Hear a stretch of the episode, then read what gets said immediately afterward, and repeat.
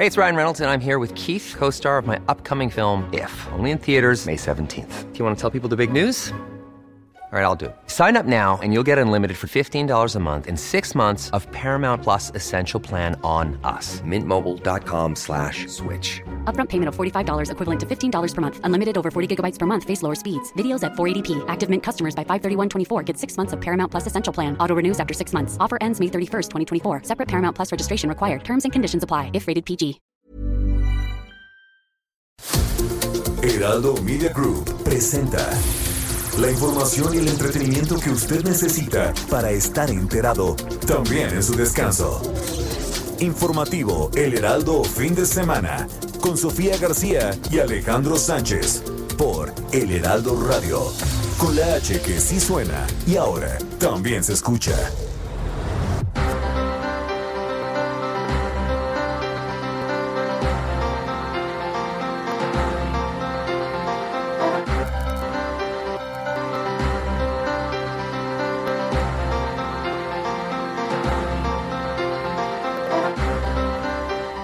¿Qué tal? Son las 7 de la mañana en punto en este primer sábado ya de enero, 2 de enero del 2021. Me da mucho gusto estar con ustedes. Recuerde que vamos a estar aquí de 7 a 10 de la mañana en el informativo de fin de semana. Son las 7 con un minuto y mi nombre es Sofía García y me da mucho gusto saludar a Alex Sánchez. ¿Cómo estás? Buenos días. Hola Sofi, muy buenos días a ti y a todo el auditorio. Empezamos nuestra primera emisión del primer día del 2021 y ya eh, pues empezamos a pasar al siguiente año en el que el 2020 para muchas personas y para el mundo fue un año el más complicado de muchos en todo.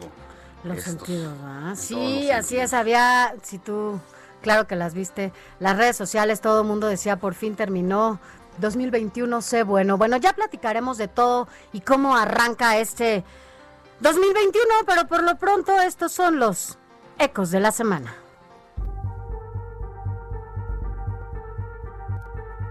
Me están informando del fallecimiento de don Armando Manzanero. Nuestro pésame para el mundo artístico y para México. Y ya no quiero seguir con esta rueda de prensa. Ya se termina. Estoy haciendo un enroque.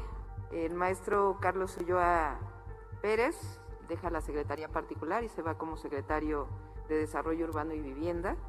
Y la maestra Iliana Villalobos Estrada entra como secretaria particular de la jefatura de gobierno. Soy la doctora Ana Paola de Cosío, soy pediatra y endocrinóloga pediatra. Desde abril soy 08 en área COVID y en área respiratoria. He decidido renunciar por la inequidad, el gandallismo de las autoridades, la falta de vacunación para los que estamos en primera línea. Quiero hacer esta situación pública.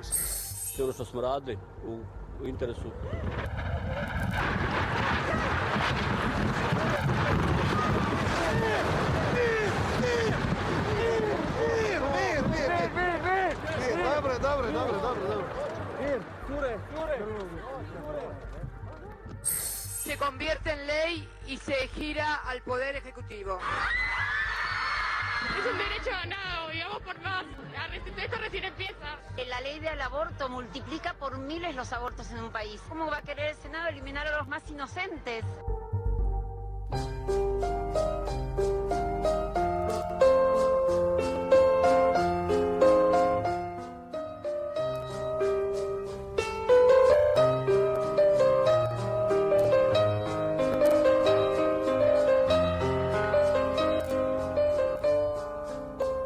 Aquel señor a quien compraba las flores que te daba. Me pregunto por ti, ¿qué, qué pasaba, qué por qué no te llevaba? Bueno, estamos escuchando al señor, al maestro Armando Manzanero, que bueno, pues esta semana, el lunes, eh, se dio a conocer de su fallecimiento a los 85 años después de haber sido internado por COVID-19 y tras haber asistido, Alex, tú lo tenías eh, muy claro, a un evento allá en Mérida para la inauguración de esta casa Manzanero. Así es, también estuvo, lo ha dicho su hijo, Juan Pablo, que harto del confinamiento decidió ir a festejar su cumpleaños a Oaxaca y allá también habría estado pues con un sinnúmero de personas en un evento abierto y luego ese viaje que hizo a Mérida pues es donde habría desafortunadamente contagiado, se había contagiado y pues eso terminó en este desenlace fatal para la familia Manzanero, pero también para eh, la música, la sociedad de autores y compositores, de la que fue presidente muchos años, y bueno, pues México y a quienes nos gusta la música, pues pierde una de sus figuras emblemáticas mexicanas. Así es, y además en estos actos de desesperación, cuántas otras historias seguramente se han visto este, reflejadas aquí por, pues por hartos del, del encierro, salen y un descuido hace que justamente tengan este fatal final. Pero bueno, por eso estamos recordando aquí esta mañana al señor, al maestro Armando Manzanero. Y escuchamos a aquel señor. Que no te veo más, que ya no sé de ti, que te fuiste de mí, no le pude mentir, pues flores otra vez no le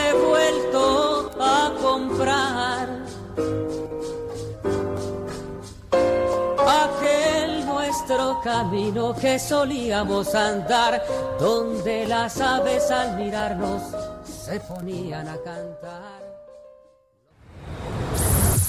Informativo El Heraldo Fin de Semana. Lo más importante en resumen. El presidente Andrés Manuel López Obrador y su esposa Beatriz Gutiérrez despiden el año 2020 sembrando un ahuehuete en Palacio Nacional en memoria de los fallecidos por COVID-19. Este 2020 que termina ha sido un año muy eh, difícil de sufrimiento por la pandemia, por COVID. Muchos eh, perdieron la vida, familiares nuestros, amigos, conocidos. Y en honor a ellos vamos a sembrar este ahuehuete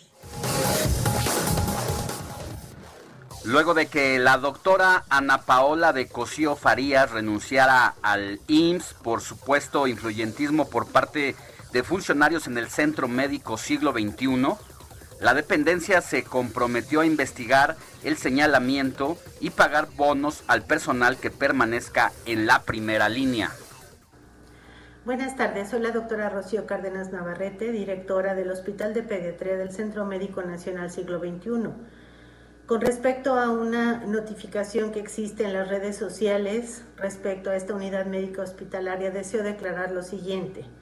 Esta médica adscrita que sale en estas redes sociales a partir del mes de octubre ya no se encuentra integrada dentro de los equipos COVID. Es por esto que ya no se considera que se encuentre en la primera línea de batalla. No obstante, se encontraba ya programada para recibir su vacuna en los primeros días de enero del 2021. Arrancó el 2021 con el incremento al salario mínimo del 15%, según la Secretaría de Trabajo. Se verán beneficiados 4.5 millones de trabajadores. Asimismo, el mandatario federal López Obrador informó que no habrá alza en el precio de la tortilla en los próximos 60 días, luego de lograr un acuerdo con las compañías Minsa y Maseca.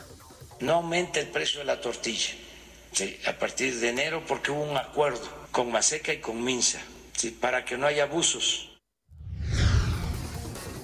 Entró en vigor la prohibición de comercialización y distribución de plásticos de un solo uso. Y lo que sí sube son los cigarros, el refresco y la gasolina. Aumentan un 3.3% y designan a Carmen Moreno Toscano como subsecretaria de Relaciones Exteriores, quien sustituirá al embajador Julián Ventura Valera, una mujer de carrera diplomática y que además tiene toda la experiencia. Por pago pronto del impuesto predial, la Secretaría de Finanzas de la Ciudad de México anuncia que se otorgará hasta un 10%. Oiga, no olvide su chamarra. Las bajas temperaturas continuarán en gran parte del país por la quinta tormenta invernal. Hoy lo pudimos sentir ya aquí en la Ciudad de México. Al menos amanecimos a 5 grados. Desafortunadamente sigue al alza la cifra de muertos por COVID-19 y en el primer día de este año hemos llegado a los 126 mil 507 mil personas que desafortunadamente han perdido la vida a causa de esta enfermedad. Y vámonos a información internacional porque en Estados Unidos ya se superó los 20 millones de casos de coronavirus de acuerdo con el recuento de la Universidad de Johns Hopkins. En Francia se extiende el toque de queda en las regiones más afectadas por el coronavirus y cierran el 2020 con 7 mil multas por fiestas multitudinarias. Y mire, la Organización Mundial de la Salud, la OMS, reveló récord de decesos para iniciar este 2021. Rozan los 82 millones 693 mil registrados en la última jornada. Vamos con Adrián Caloca, quien está en la línea telefónica para que nos des, mi querido Adrián, un adelantito de la lo que tiene que ver con el mundo de los deportes. Sofi Alex. Sofi Alex, muy buenos días. Esperando que tengan un extraordinario sábado, al igual que todos nuestros queridísimos radioescuchas.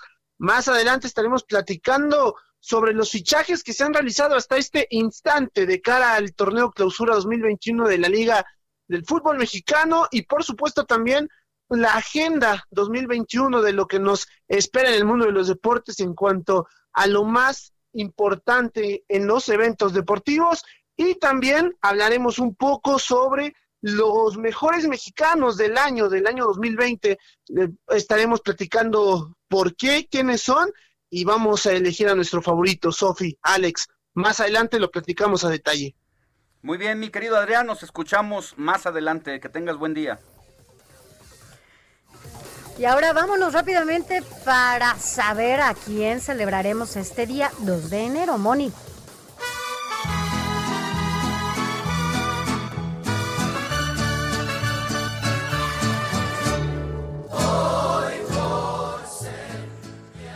Hola.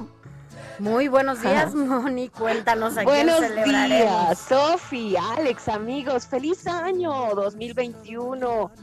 Sobre todo lleno de salud. Salud, salud es lo que más estamos deseando a todos nuestros amigos y a nosotros mismos, porque de verdad estamos necesitándola. Así es. Pero bueno, pues muchas felicidades. ¿Qué me decía Sofi? Todos necesitamos. Yo creo que eh, ahora sí fue el primer deseo de todas, de las 12 uvas. Todos pedimos salud para nosotros, para los nuestros, para todo el mundo. Ojalá que esto ya pare poco a poco y que la gente sea más responsable, porque ay, bueno. Entendimiento y sabiduría Así también, es. porque bueno, ya hemos visto algunas personas que no lo creen, no lo entienden, no lo reconocen, pero vamos a pedir y a orar mucho. Y hoy 2 de enero, además de felicitar a quienes estén cumpliendo años, celebrando algún acontecimiento importante en la vida, que es vivir, bueno, pues en memoria de los santos Basilio Magno y Gregorio Nacianceno, que fueron obispos y doctores de la iglesia, pues estamos homenajeándolos. Ellos enseñaron a los monjes la meditación de la escritura, el trabajo en la obediencia y la caridad fraternal. Educaron a los fieles y brillaron por su trabajo pastoral en favor, como siempre, ¿verdad?, de estos santos, de los pobres y de los enfermos. Así es que hoy la iglesia se alegra de celebrar conjuntamente a tan grandes médicos y además de ellos, de Basilio y Gregorio, vamos a darle un abrazo a Adalardo, a la a Adalardo, a Hiraldo, Argeo, Bladulfo, a Mainquino. Bueno, no conocemos a nadie así, pero a Marcelino sí, claro que sí. Un abrazo. A Narciso, Silvestre, Telésforo, Teodoro y Lorenzo y Marcolino. A todos ellos felicidades, Sofi y Alex. Así es, muchas felicidades a todos ellos y a quienes cumplan o tengan una fecha especial este 2 de enero. Gracias, Moni. Así es. Gracias, al ratito nos escuchamos. Al rato nos escuchamos. 7 de la mañana con 14 minutos hora del centro de la República. Yo soy Alejandro Sánchez, escríbame a mi Twitter arroba Alex Sánchez MX. Y yo soy Sofía García, mi Twitter, arroba Sofía García MX. Y recuerda que estamos aquí en el informativo de fin de semana en el Heraldo Radio. Informativo El Heraldo, fin de semana, con Sofía García y Alejandro Sánchez. Síganos.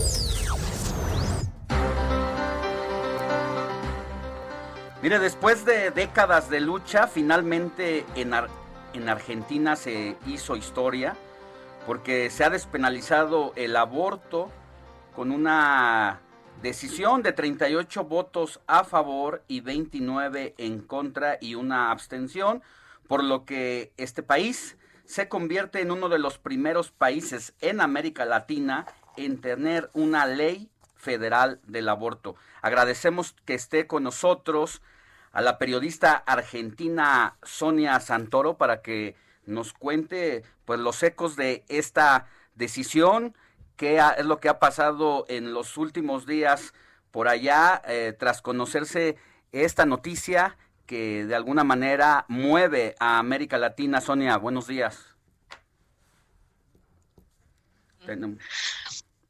Eh, bueno, sí, la verdad que es una noticia que todavía nos tiene conmovidas. Eh, lo logramos el miércoles a la madrugada y bueno, después eh, llegaron las fiestas y demás.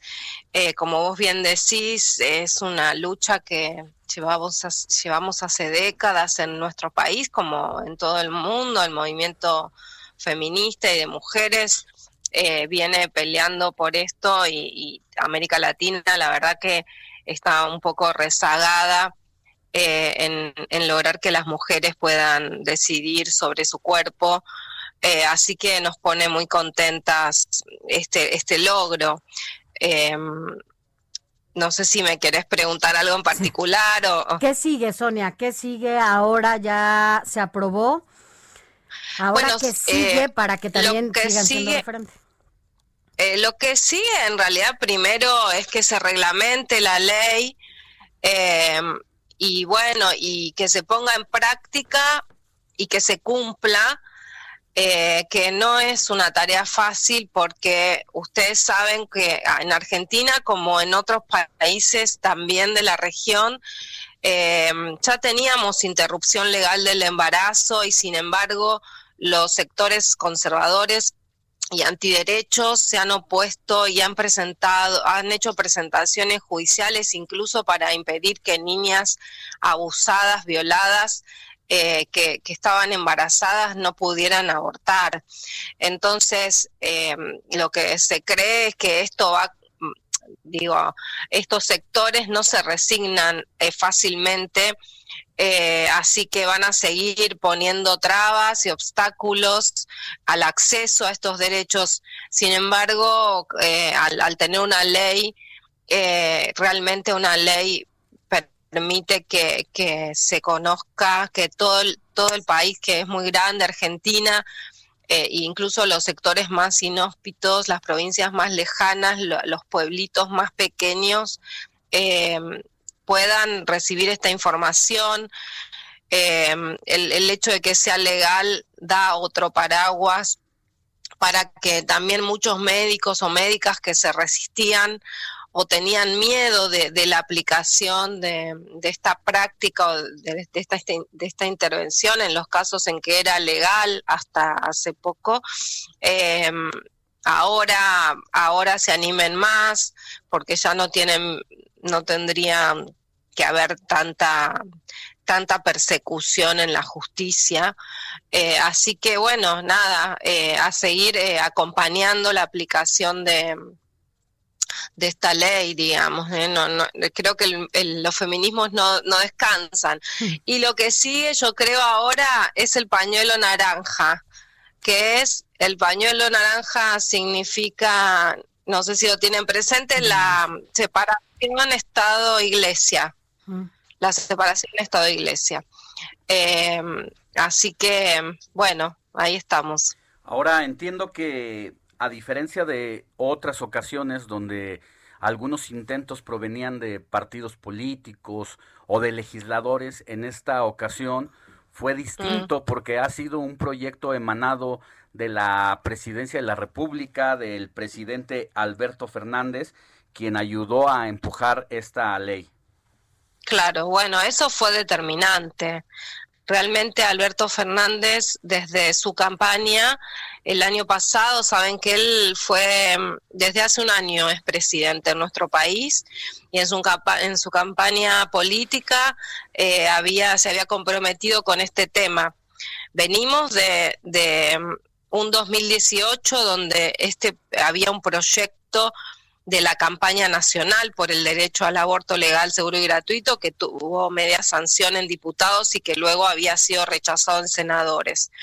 Entonces, el movimiento verde o la ola verde o el movimiento feminista que empuja esto es muy grande acá en Argentina en los últimos años y venimos de ahí. El presidente se comprometió entonces a presentar un proyecto desde el Ejecutivo lo, hizo, lo anunció incluso en, su apertura de sesiones en el Congreso de la Nación y finalmente lo hizo con mucho eh, retardo porque, bueno, la pandemia puso otra agenda, ¿no? Y, y, bueno, fue difícil, un año muy difícil, como en todo el mundo, nuestro país también, pero finalmente lo hizo y no solo lo hizo, sino que hizo... Eh, eh, el lobby, como se dice, o, la rosca política necesaria para que este proyecto pudiera, pudiera salir adelante, con lo cual realmente es un logro eh, para él, es un logro para este gobierno, es un logro, eh, obviamente es un logro del,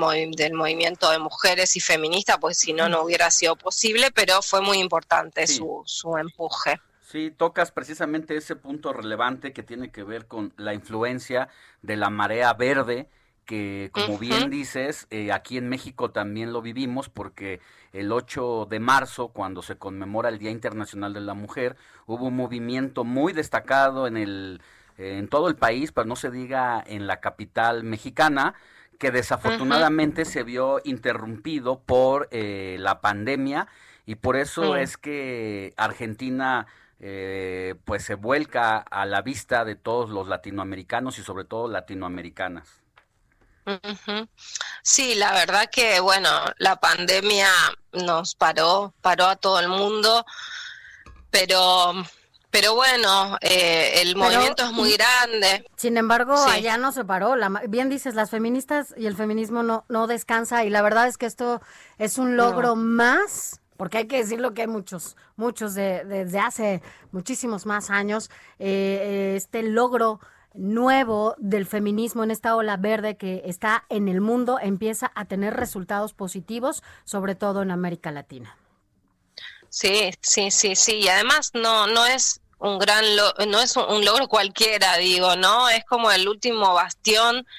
Saben que en Argentina eh, en los últimos años, en, em, no en los últimos cuatro que tuvimos el gobierno de Mauricio Macri, que fue un gobierno realmente conservador eh, a nivel de derechos, pero en los años premios, previos del kirchnerismo eh, fueron años de ampliación de derechos donde se lograron un montón de leyes eh, importantísimas para, para los derechos de las mujeres y la diversidad sexual desde la ley de violencia integral de violencia contra las mujeres, la ley de matrimonio igualitario, la ley de identidad de género. O sea, nuestro país em, eh, creo que esta es la gran la última eh, gran ley que, que necesitábamos porque a nivel legislativo eh, es un país que, que, está muy bien, digamos. El tema después es en la realidad cómo estas leyes se aplican, pero, pero este sí era el último bastión y tan difícil, ¿no? Tan difícil, pero bueno, lo conseguimos. Gracias, Sonia Santoro, y será importante porque aquí en México López Obrador y su gobierno han evitado legislar sobre el aborto, incluso piensan someter a discusión eh, esta eh, a la- al popularmente en una en una consulta ciudadana, lo cual es ilegal, pero pues vamos a, a ver qué pasa aquí en México, pero esto sin, sin duda será una ola para América Latina. Buen día. Bueno, buenos días para ustedes. Un abrazo. Gracias, Sonia. Buen día. Vamos a una pausa y volvemos con más.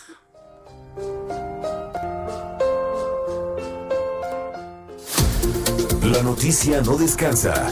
Usted necesita estar bien informado también el fin de semana. Esto es Informativo Heraldo Fin de Semana. Informativo Heraldo Fin de Semana. Regresamos.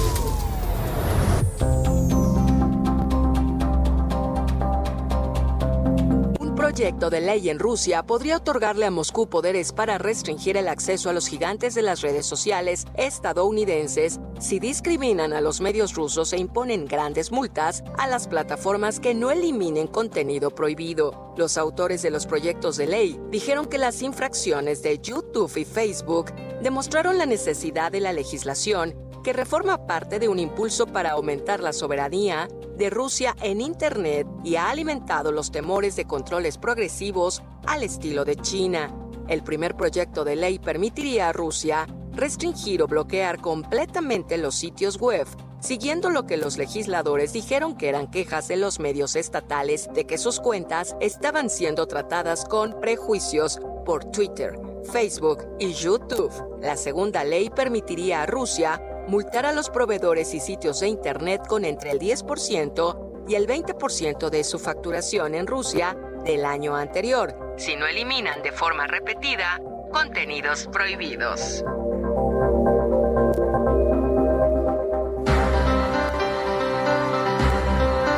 La mañana con 31 minutos, hora del centro del país. Mire, vamos a recordarle nuestro WhatsApp, pero antes haremos una pregunta, Alex. ¿Cuáles son sus propósitos de este 2021?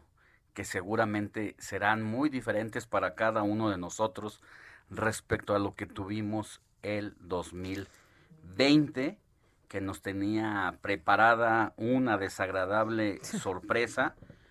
Eh, mucha gente desafortunadamente, al menos las cifras oficiales dicen que son 125 mil personas que no tuvieron la dicha, como usted o como yo, de llegar a esta etapa de la vida. Muchos se quedaron en el camino, muchas familias rotas. Uno abre las redes sociales, el Facebook, el Twitter, y yo preguntaba si realmente solo me pasaba a mí, pero pues comencé a recibir muchos mensajes de respuesta donde dicen, no, no solamente eres tú, son demasiadas las familias que están sufriendo una desafortunada baja. Un saludo a mi amiga eh, Mariana Viaira, que es periodista y que en una diferencia de cuatro, cinco días, eh, entre el 26 de diciembre, 27 de diciembre y 31 de diciembre, perdió a sus papás, a ambos. Un abrazo para ella y para todas las familias que han tenido lamentablemente una baja como esta. Así es, mire, vamos a recordarle nuestro WhatsApp 5591 63 51 19. Díganos cuáles sus propósitos eh, en este 2021 y qué tanto cambiaron en comparación a los que tenía de inicio con el 2020. Sin duda, un parteaguas en nuestra vida, un parteaguas en la humanidad. 55 91 63 51 19 para que nos cuente y nos diga cuáles son sus nuevas metas. Seguimos con la información y justamente hablando sobre COVID, fíjese que hay una isla que está libre de COVID, aunque no crea hay un rincón en el mundo en donde, bueno, pues no, no hay, eh, viven sin cubrebocas, no están como nosotros, eh, claro que han sido eh, muy cuidadosos con sus normas sanitarias y la verdad es que esto ha prevalecido y justamente es un lugar que se llama Mauricio, esta isla Mauricio, para que nos cuente bien dónde está esta isla, de qué se trata, cuántos habitantes y qué han hecho para que vivan tranquilamente sin cubrebocas. Agradecemos a Laura Sobredo, quien es habitante justamente de esta isla Mauricio. Laura, ¿cómo estás? Me da mucho gusto saludarte. Muy buenos días, Sofía. Muy buenos días, Alejandro.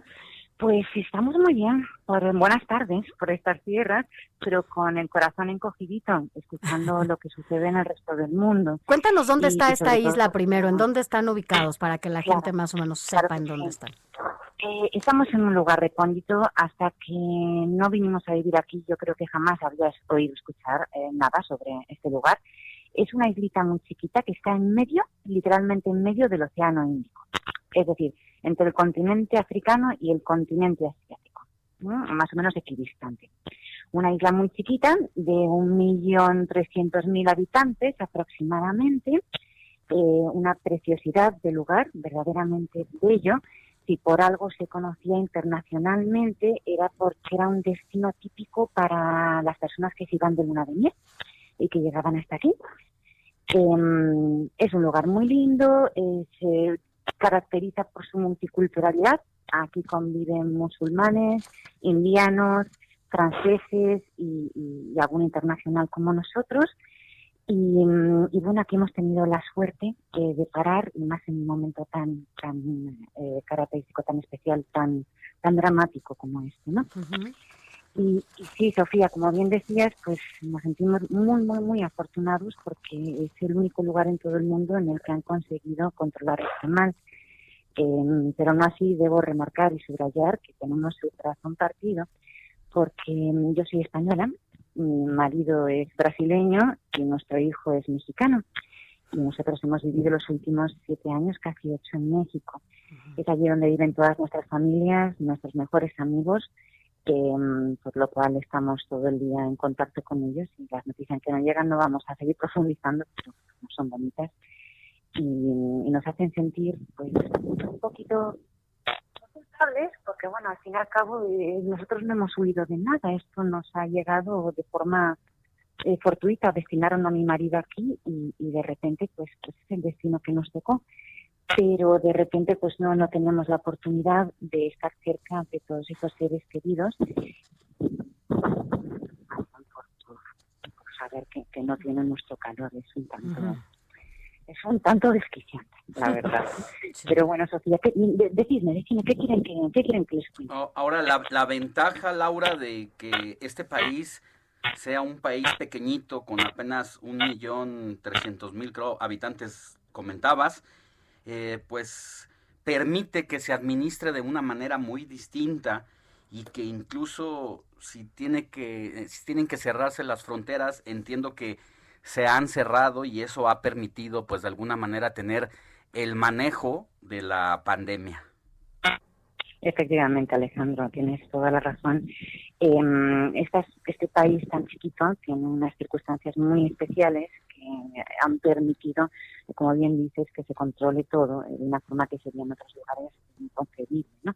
Lo primero, eh, somos una isla, por lo cual estamos literalmente aislados y no somos una isla que está cerca de un continente, sino que la tierra más cercana, que sería la isla de Madagascar, está a unas cinco horas de vuelo el continente africano a unas ocho horas, Sudáfrica, y, y, ya hacia unas diez horas, Europa a unas doce horas, por lo cual es imposible llegar hasta acá de otra forma que no sea volando.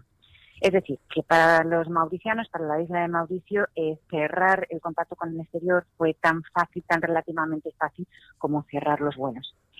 Em, ¿Cómo lo hicieron? ¿Cómo, conseguí, cómo consiguieron eh, que, hasta aquí no llegase, que llegó, pero por lo menos controlar, controlar los brotes? Allá por marzo llegaron los primeros casos. Em, el gobierno, en cuanto vio que esto empezaba a propagarse, que pues efectivamente era una pandemia, era un virus que se, desconocía qué medidas tomar al respecto, eh, con 34 casos activos, em, tomó la decisión de aislar eh, totalmente el país, es decir, cerrar todos los vuelos del exterior Y no solamente eso, sino que también se hizo un confinamiento particular de todos los habitantes, pero confinamiento estricto, como no hemos visto en otros lugares. Oh. Se cerraron los supermercados, las farmacias, todo tipo de tiendas de consumo. Eh, el, el ejército estaba en la calle prohibiendo cualquier tipo de tránsito de personas hasta que no se controlase el brote. ¿Cómo salió adelante el pueblo? El ejército mismo eh, se acercaba, que también solamente se puede hacer en un país tan chiquito, se acercó hasta las casas de las personas con menos recursos para dejarles despensa. Sí, porque dices que cerraban los, los centros comerciales y esto, bueno, pues les impedía, ¿no? Ir a hacer. Oye, pero es que un poco para tener, eh, claro, si estamos hablando de un millón y cacho de, de habitantes, es lo que aquí viviría en una colonia, ¿no? Dependiendo de la demarcación o dos colonias, también incluye, dependiendo de qué alcaldía, que estamos hablando de un número importante de población. Sin embargo, a pesar de todas estas eh, normas que, que ustedes, bueno, que ya se, se implementaron para que no se contagiaran de COVID, ¿de qué vive entonces la isla, eh, independientemente de estas normas y de este momento? ¿De qué viven? ¿Ahorita o...? No, en general, ¿de qué, de qué vive la isla? Ok. Eh, pues la economía mauriciana eh, depende un 21% del turismo exterior, que es ahora mismo pues el, el lugar que está eh, donde existe la crisis eh, económica más importante, y luego el resto, eh, ahorita desde hace unos 30 años, han abierto el camino para empresas extranjeras que han ubicado aquí sus sedes. ¿Por qué aquí en Mauricio? Porque es un lugar estratégicamente importante en cuanto a que tiene acceso al mercado de África y al mercado eh, europeo. Eso, por, por eso creo que, creo que hablamos de como un 40%. Un 40% de la economía son empresas eh, internacionales. Y luego, además de eso, también hay agricultura de producción propia, textiles, em, y, y sector servicios para autoabastecer, autoabastecer la isla. Básicamente es eso lo que, lo que se vive aquí en la isla.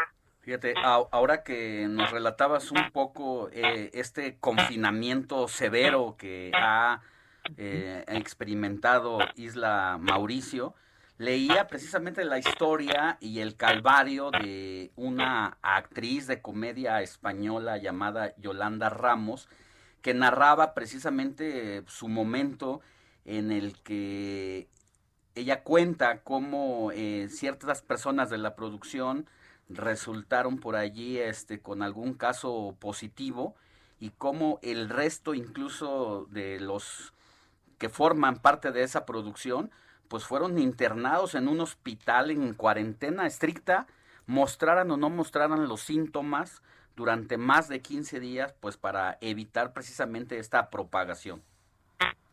Pues así es, Alejandro. Las medidas que se han tomado han sido tremendamente estrictas. Eh, en ese confinamiento de, que le estaba comentando anteriormente, eh, creo que estuvieron durante un mes, un mes y una semana. Nosotros todavía no estábamos aquí.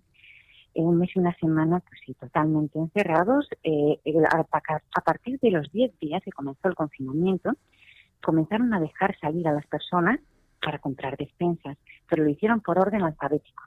Es decir, eh, de 6 a 8 de la tarde podían salir las personas que se apellidasen de la A a la D. De 7 a 8 de la tarde podían salir las personas de la D hasta la F. Y así eh, progresivamente, durante unos cuantos días. Con ese tipo de medidas se mantuvieron durante dos, tres meses, eh, tan como decía Yolanda, esta actriz paisana mía, eh, todas aquellas personas que salieron positivos pues, fueron llevadas a un hospital que hay específicamente eh, destinado para los pacientes de COVID y aislados durante 15 o 20 días hasta que dieron negativo. Em, ¿Qué más se hizo después? Ahorita mismo, nosotros hemos llegado a la isla hace, hace tres meses y, y nosotros teníamos que haber estado aquí desde marzo porque el contrato de mi marido comenzaba entonces. Pero al cerrar los vuelos, solamente comenzaron a abrirse ciertos vuelos, que creo que son unos ocho mensuales, destinados para repatriación de mauricianos y para casos especiales como el nuestro. Pero no solamente eso, sino que las personas que hemos venido en estos vuelos tenemos obligatoriamente que pasar por una cuarentena en dos hoteles que hay diseñados para ello. Esos hoteles están vigilados por el ejército. eh, la cuarentena se pasa aislado literalmente en una habitación de hotel. Eh, desde que llegamos a- a- al aeropuerto, eh, nos hicieron ayuda primera PCR, camiones del ejército nos llevaron hasta la habitación de uno de estos hoteles.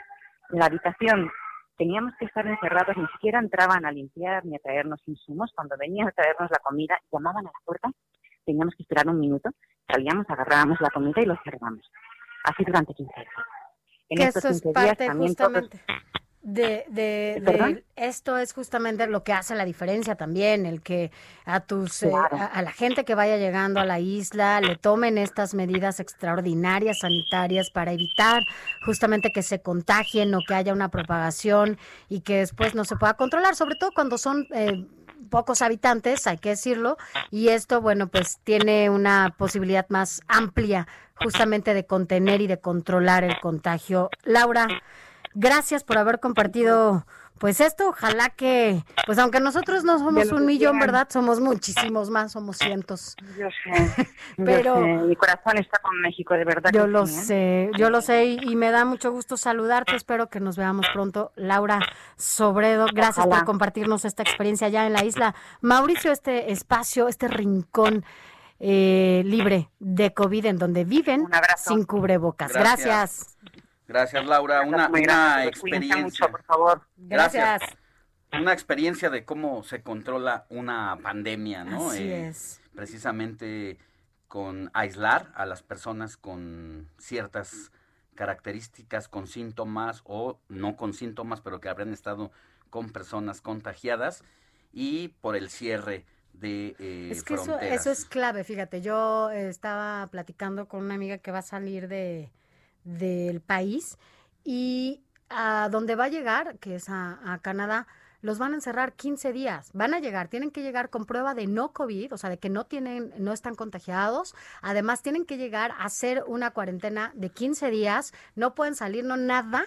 Eh, y esto como medida sanitaria extrema que utiliza cada una de las naciones, ¿no? Eh, a donde, bueno, más en México llegan, no hay una medida extraordinaria sanitaria, llegan y salen y no pasa nada, independientemente de la nación en donde vengan. Responsabilidad ciudadana de saber si vienes de Inglaterra, ¿no? Francia, donde hay este rebrote incluso de nueva cepa y que te salgas a la calle tú misma pues creo que también el semáforo rojo empieza desde la casa y las decisiones personales de cada quien. Y ya luego culpamos al gobierno de sus respectivas responsabilidades, pero tiene que ser mutuo esta, pues este señalamiento a lo que nos corresponde hacer a cada quien. ¿Y qué te parece si leemos mensajes?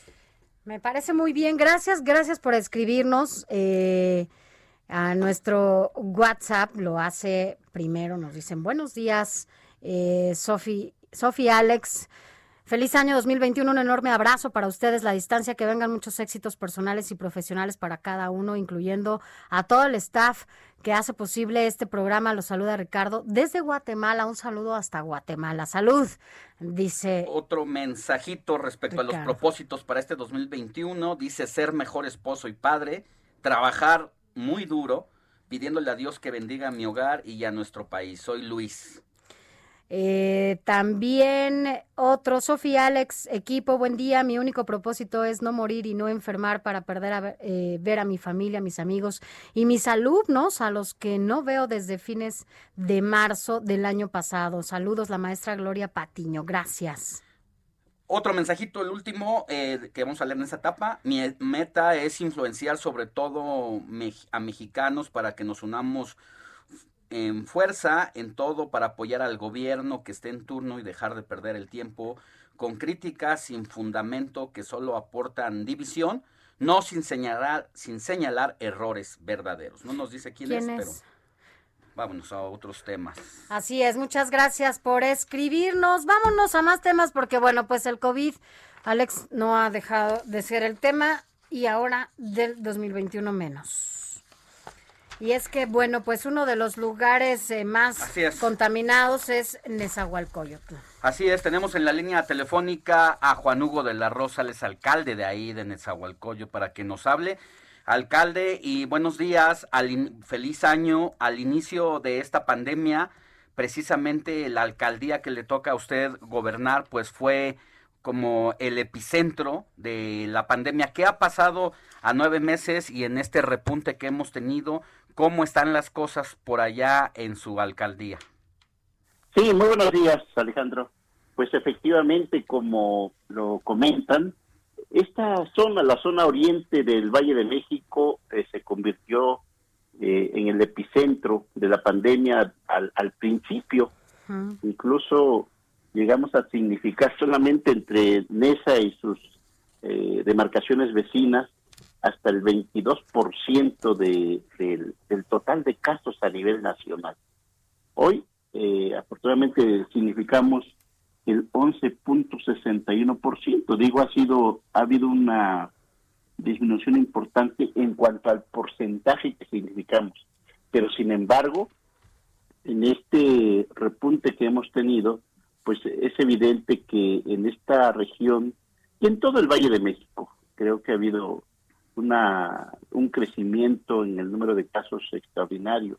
Nosotros hemos llegado ya en el municipio de Nezahualcóyotl a 15.777 casos. En todos estos días hemos estado con números bastante elevados, es decir, eh, nuestro promedio ya había llegado en la etapa esta que hubo cierta estabilidad hasta 35, 40 casos.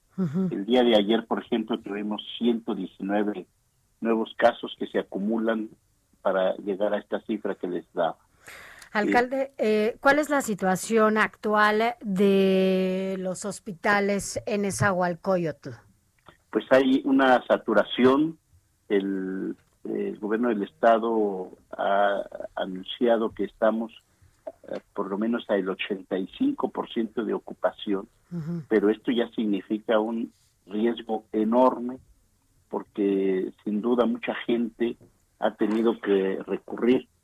De por sí, desde, desde el inicio de la pandemia, mucha gente ha, ha ido a, atenderse a los hospitales de, de, la Ciudad de México. Fíjate, del total que les daba, de los 15.777 casos, 11.839 han sido atendidos en hospitales de la Ciudad de México y solamente 3.866 en hospitales del Estado de México. Sí. Y, y si hablamos ya de que en el Estado de, en, la Ciudad de México está saturado, por lo que se ha anunciado también, y en Nezahualcóyotl no se diga, o sea, solamente contamos, contamos con dos hospitales y ya están Ahora, alcalde, es eh, justo eso lo que le iba a, señalar. Eh, ustedes no tienen un hospital eh, federal de alta especialidad a pesar de tener la mayor densidad poblacional del país.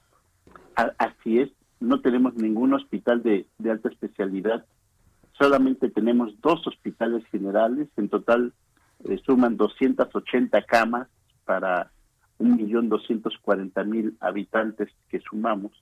Hace un momento escuchaba, con un millón de habitantes, sí. todas las la, la, infraestructura y todas las previsiones que toman. Nosotros, desgraciadamente, con 1.240.000, eh, pues estamos mucho, muy rezagados en lo que se refiere a infraestructura hospitalaria. Alcalde, ¿y van a ampliar estos hospitales que, bueno, si bien no son de la entidad en donde usted está gobernando, son federales, ¿esos hospitales están considerados para ampliar? Eh, pues lo que entiendo es que sí, sin embargo, hasta este momento no hemos visto nada en concreto. Eh, nosotros tenemos aquí en el municipio un hospital provisional que instaló el gobierno del estado, pero que hasta este momento no ha funcionado, es decir, está instalado, son 100 camas que ayudarían muchísimo a, mm. aliviar esta situación. Sin embargo, hasta este momento está sin funcionar. Ahora, alcalde, nos queda un minutito, ya sabe esto de la guillotina, pero no quisiera dejar de preguntarle. Había un hospital del IMSS, tengo entendido, que tuvo que ser demolido por causas del sismo.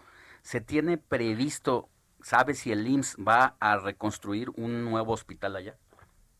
Ellos tienen previsto un, hospital en, el mismo lugar, pero con una capacidad muchísimo menor a la que tenía el, anterior y que por lo tanto no daría eh, o no tendría la capacidad de poder atender a toda la población. Fíjate que el IMSS en Nezahualcóyotl solamente tiene eh, 540 mil derechohabientes, Ajá. pero no hay ni... Sí. Entonces, eh, eh, nosotros hemos estado insistiendo en la necesidad de que se construya ya de manera urgente un hospital del el IMSS aquí en el municipio. Hemos puesto eh, ya sobre la, la, la mesa la, eh, eh, que el espacio que pudiera ser utilizado, que estamos solicitando a la gobierno del estado que haga la, donación correspondiente. Pues gracias, Juan Hugo de la Rosa, alcalde de Nezahualcóyotl. Nos presenta una situación complicada entre los enfermos y la falta de hospitales que ojalá sea resuelta en una brevedad. Que tenga buen día y un abrazo. Buen día, cuídense mucho, invitar también a la población a que se sigan cuidando mucho Que porque esta situación es muy complicada. Pausa. Muchísimas gracias. Buenos días. La noticia no descansa. Usted necesita estar bien informado también el fin de semana. Esto es Informativo Heraldo Fin de Semana. Informativo Heraldo Fin de Semana. Regresamos. Noticias a la hora. Heraldo Radio le informa. Hola, ¿qué tal? Muy buenos días. Arranca este 2021 con el incremento al salario mínimo del 15%, por lo que a partir de este año se pagará 141.70 pesos diarios en general y en la zona fronteriza norte a 213.39 pesos diarios. Así lo informó la Secretaría del Trabajo. El primer mandatario de México, Andrés Manuel López Obrador, informó que no habrá alza en el precio de la tortilla luego de lograr un acuerdo con Maseca e INSA. Sin embargo, los cigarros, el refresco y la gasolina aumentan un 3.3%. A partir de este primero de enero de 2021 está prohibido comercializar y distribuir productos de plástico de un solo uso como cubiertos, platos, globos y popotes en la Ciudad de México. El presidente Andrés Manuel López Obrador designó a la diplomática Carmen Moreno Toscano de 82 años de edad como subsecretaria de Relaciones Exteriores en sustitución de Julián Ventura. A pesar de las restricciones impuestas por las autoridades sanitarias de Jalisco por el COVID-19, familias completas de migrantes llegaron estas fiestas decembrinas hasta San Juan de los Lagos, Jalisco, para visitar a su patrona antes de regresar a trabajar a sus lugares de residencia en Estados Unidos. En San Felipe del Progreso, esto es en el Estado de México, 10 autobuses de pasajeros quedaron reducidos a cenizas después de que se registrara un incendio en la terminal del municipio. El incendio se produjo en el transcurso de la madrugada del 1 de enero de este 2021. Ya se investigan las causas. Bomberos y elementos de protección civil atendieron la emergencia sin que hasta este momento haya reporte de personas heridas. En el mundo, Estados Unidos inició el año superando la barrera de los 20 millones de casos totales de COVID-19, el primer país en el mundo en superar esta marca. El estado de California es el que ha reportado una cifra récord de muertes diarias. A partir de este sábado, Francia endurece las medidas en 15 de los departamentos más afectados por el COVID-19. Este país registró casos, 20 mil casos nuevos en el último día del 2020. El presidente Emmanuel Macron advirtió que los primeros meses del año se prevén difíciles. Perú impuso cuarentena de 14 días a quienes lleguen de cualquier lugar del mundo. La medida regirá desde el lunes 4 de enero sin excepción a residentes o extranjeros. Recordemos que el 21 de diciembre pasado este país prohibió los vuelos procedentes de Europa. Según la Universidad John Hopkins, desde el inicio de la pandemia se han registrado 83.9 millones de casos de COVID-19, 1.8 millones de muertes y 47.2 millones de personas recuperadas. Que existen nuevas y mejores emociones. Contigo aprendí a conocer un mundo nuevo Y en información del mundo del espectáculo, Martín Urieta, compositor michoacano de 77 años de edad, fue designado presidente interino de la Sociedad de Autores y Compositores de México por el Consejo Directivo en funciones. Esto tras la muerte del maestro Armando Manzanero, quien ostentó el cargo durante 10 años con dos reelecciones que concluirían en el 2022. Contigo aprendí a ver la luz del otro lado. 8 de la mañana, 4 minutos. Realización, Quique Hernández. Voz, Mónica Reyes. Gracias. Que tu presencia no la cambio por ninguna. Aprendí que puede un beso ser Esto fue Noticias a la Hora. Siga enterado.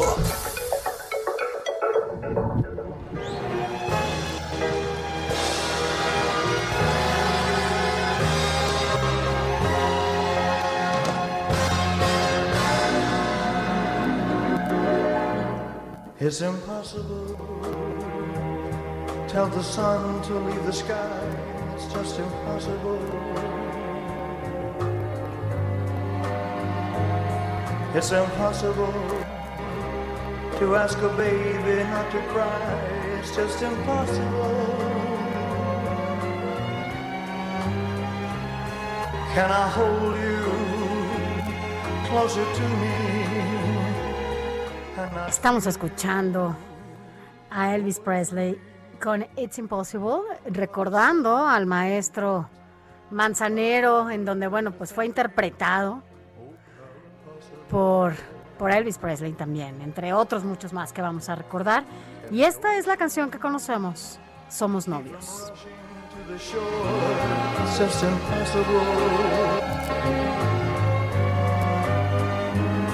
If I had you, could I ever ask for more? It's just impossible.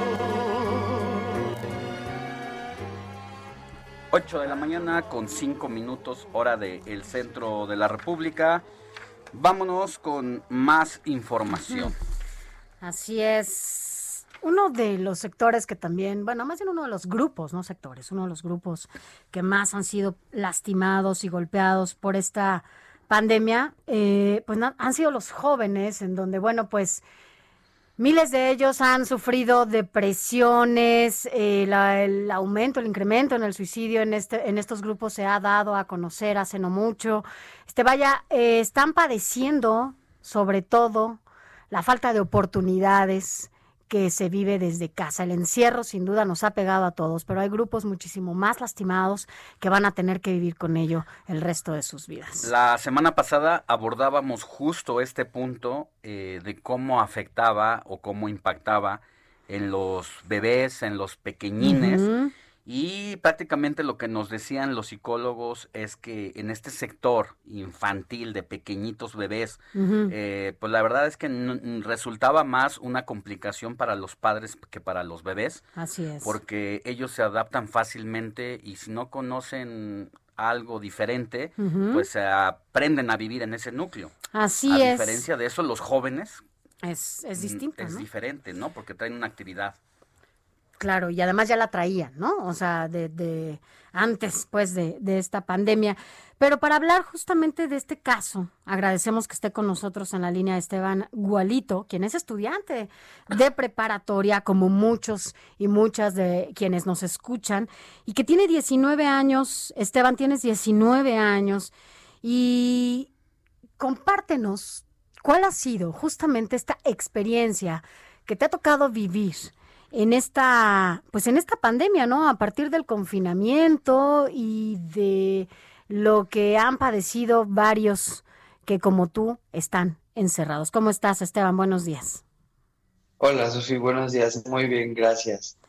Cuéntanos. Pues para mí ha sido horrible porque, o sea, toda la pandemia, eh, más allá de, de lo social, de no salir a fiestas, de estar encerrado, de no poder platicar con mis amigos, creo que nos ha afectado a mí, a mis amigos y a todas las personas a las que conozco en una manera, justo como dices, de nuestra rutina diaria, ¿no? Porque nosotros ya estábamos muy acostumbrados a salir de nuestra casa a tal hora, a estar tanto tiempo en la escuela, a tener tantas horas libres. Si queríamos, nos podíamos irnos, no sé, a, a una fiesta, si queríamos, nos podíamos quedar haciendo tarea. No sé, teníamos una rutina muy establecida y esto creo que nos ha pegado muchísimo. Y más allá de todo eso, creo que la cuestión de poder compartir espacio con alguien la estamos perdiendo totalmente porque no es lo mismo a través de una pantalla que físicamente.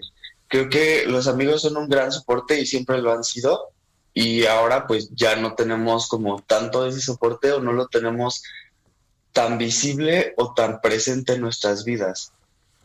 ¿Consideras, eh, Esteban, que más o menos eh, te has portado bien en esta pandemia? Es decir, que efectivamente has respetado un poco las salidas ante esta situación y que sabemos que el sector de jóvenes, adolescentes en menor medida es el, eh, el, el, que menos sufre los estragos de esta pandemia en la salud, eh, pero pues si bien vives con tus padres, con la abuelita, es a veces también pues el sacrificio que se hace por ellos, ¿no? Exacto, Justamente, creo que no podemos ser tan egoístas como para decir, ay, ¿sabes qué? O sea, como no me pasa nada, me voy a salir con mis amigos. Y eso también es súper frustrante porque ellos sí se juntan, ellos sí llegan a verse. Y pues yo no puedo pensar así, ¿sabes? Porque al final del día vivo con mis papás, vivo con, bueno, tengo una relación cercana con mi abuelita. Entonces, son poblaciones que si a mí me llega a dar, puede que no me pase nada o puede que me pase todo, pero ellos tienen menos probabilidad de que no les, no les pase nada. Entonces también es muy feo tener que decirles a mis amigos de, oye, perdóname, no voy a poder ir, o sea, vivo con estas personas. Entonces, además, incluso para las otras personas, yo no sé si tengo algo o si en el transcurso me voy a contagiar de algo. Entonces, ellos también tienen papás, ellos también tienen familia. Entonces, es, pensar de ambos lados. Claro, Esteban, eres un joven muy responsable porque lo que tú nos estás compartiendo en este momento, ojalá lo pensaran no solamente los y las jóvenes, sino también muchísimos adultos. Em, ¿Qué es lo más difícil a lo que te has enfrentado contigo, con tu familia y con tus amigos? Yo creo que aprender a relacionarnos de esta nueva manera es lo más complicado, porque estábamos tan acostumbrados a estar tristes y recibir un abrazo. Estábamos tan acostumbrados a enojarnos con nuestros papás, a ir con nuestros amigos y platicarles. Y ahora ya no se puede hacer eso, porque ahora tenemos, o sea, nuestra relación directa es con nuestra familia, queramos o no, porque con, con ellos vivimos. Entonces, he ido aprendiendo a, a convivir más con toda mi familia sin tener ningún tipo de problema y a aprender a relacionarme de esta manera de, llamadas, videollamadas, de verlos a través de una pantalla para yo poder desahogarme de alguna manera, ¿no? ¿Cómo han sido tus días, tus noches, eh, tus horarios, tu reloj biológico? Es decir, eh, ¿consideras que duermes igual que antes de la pandemia o sientes que de pronto no puedes conciliar el sueño, eh, has sentido ataques de ansiedad. ¿Qué ha pasado en ti en ese sentido? Sí, o sea, a mí definitivamente lo que más me han movido son los horarios. O sea, antes que me dormía, no sé, máximo a las 12 de la noche, ahora hay veces que son las 4 de la mañana y puedo sin seguir dormir porque no hice nada. O sea, pude haber tomado una clase de baile y haber hecho ejercicio, sin embargo, siento que todavía tengo mucha, mucha energía y no puedo hacer nada. Y estoy en mi cama cuatro horas sin hacer absolutamente nada. Apago mi teléfono, leo, medito, hago todo y no puedo dormir. Y creo que esto no es, no soy la única persona a la, que le ha pasado, porque siento que es algo como muy normal ahorita, justo por todo lo que está pasando. Digo, también además, por ejemplo, la escuela es horrible porque como estoy en mi casa, se me ofrece esto, tengo que hacer esto, tengo que hacer aquello. Entonces, como que la escuela va pasando a un segundo plano o incluso me distraigo tanto que digo, ah, no, pues nada más la prendo la pantalla y la escucho o lo que llegue a escuchar. Entonces, es como un poco más complicada toda esta situación en ese ámbito porque la cuestión de, de concentración de está imposible. ¿Qué le dirías a los jóvenes que te están escuchando, a tus amigos que pues no han hecho caso total de las indicaciones o de la conciencia que deberían de tener y que hacen fiestas o que salen y que no han tomado en cuenta ni su vida ni la de su familia? Pues justamente eso, que empiecen a pensar, en primer lugar, en su familia, en segundo lugar, en la familia de los demás, porque no todos vivimos solos.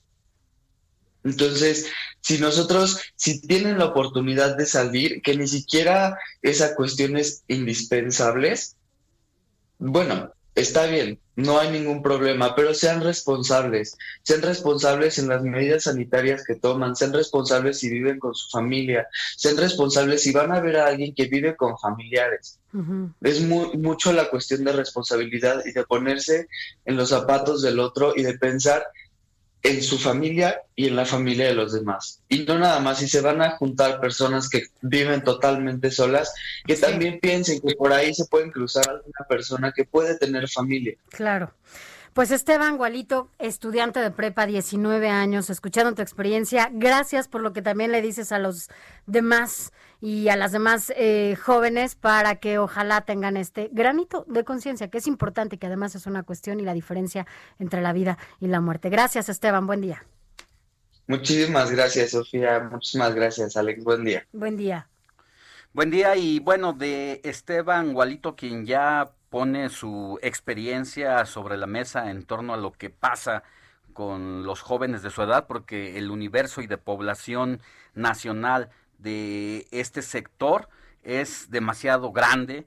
Más de un cuarto por ciento de la población está en, pues en esta etapa de la vida y por eso es importante también hablar con una psicoanalista. En este caso tenemos en la línea telefónica Adriana Ortiz. Muchas gracias, es un gusto saludarle y pues para que nos comente ahora su experiencia de campo en torno a la relación que ha tenido con los jóvenes como Esteban en esta pandemia que datos incluso de la UNICEF pues hablan de los trastornos, de los problemas en la salud mental de los adolescentes ante la COVID-19. ¿Cómo está?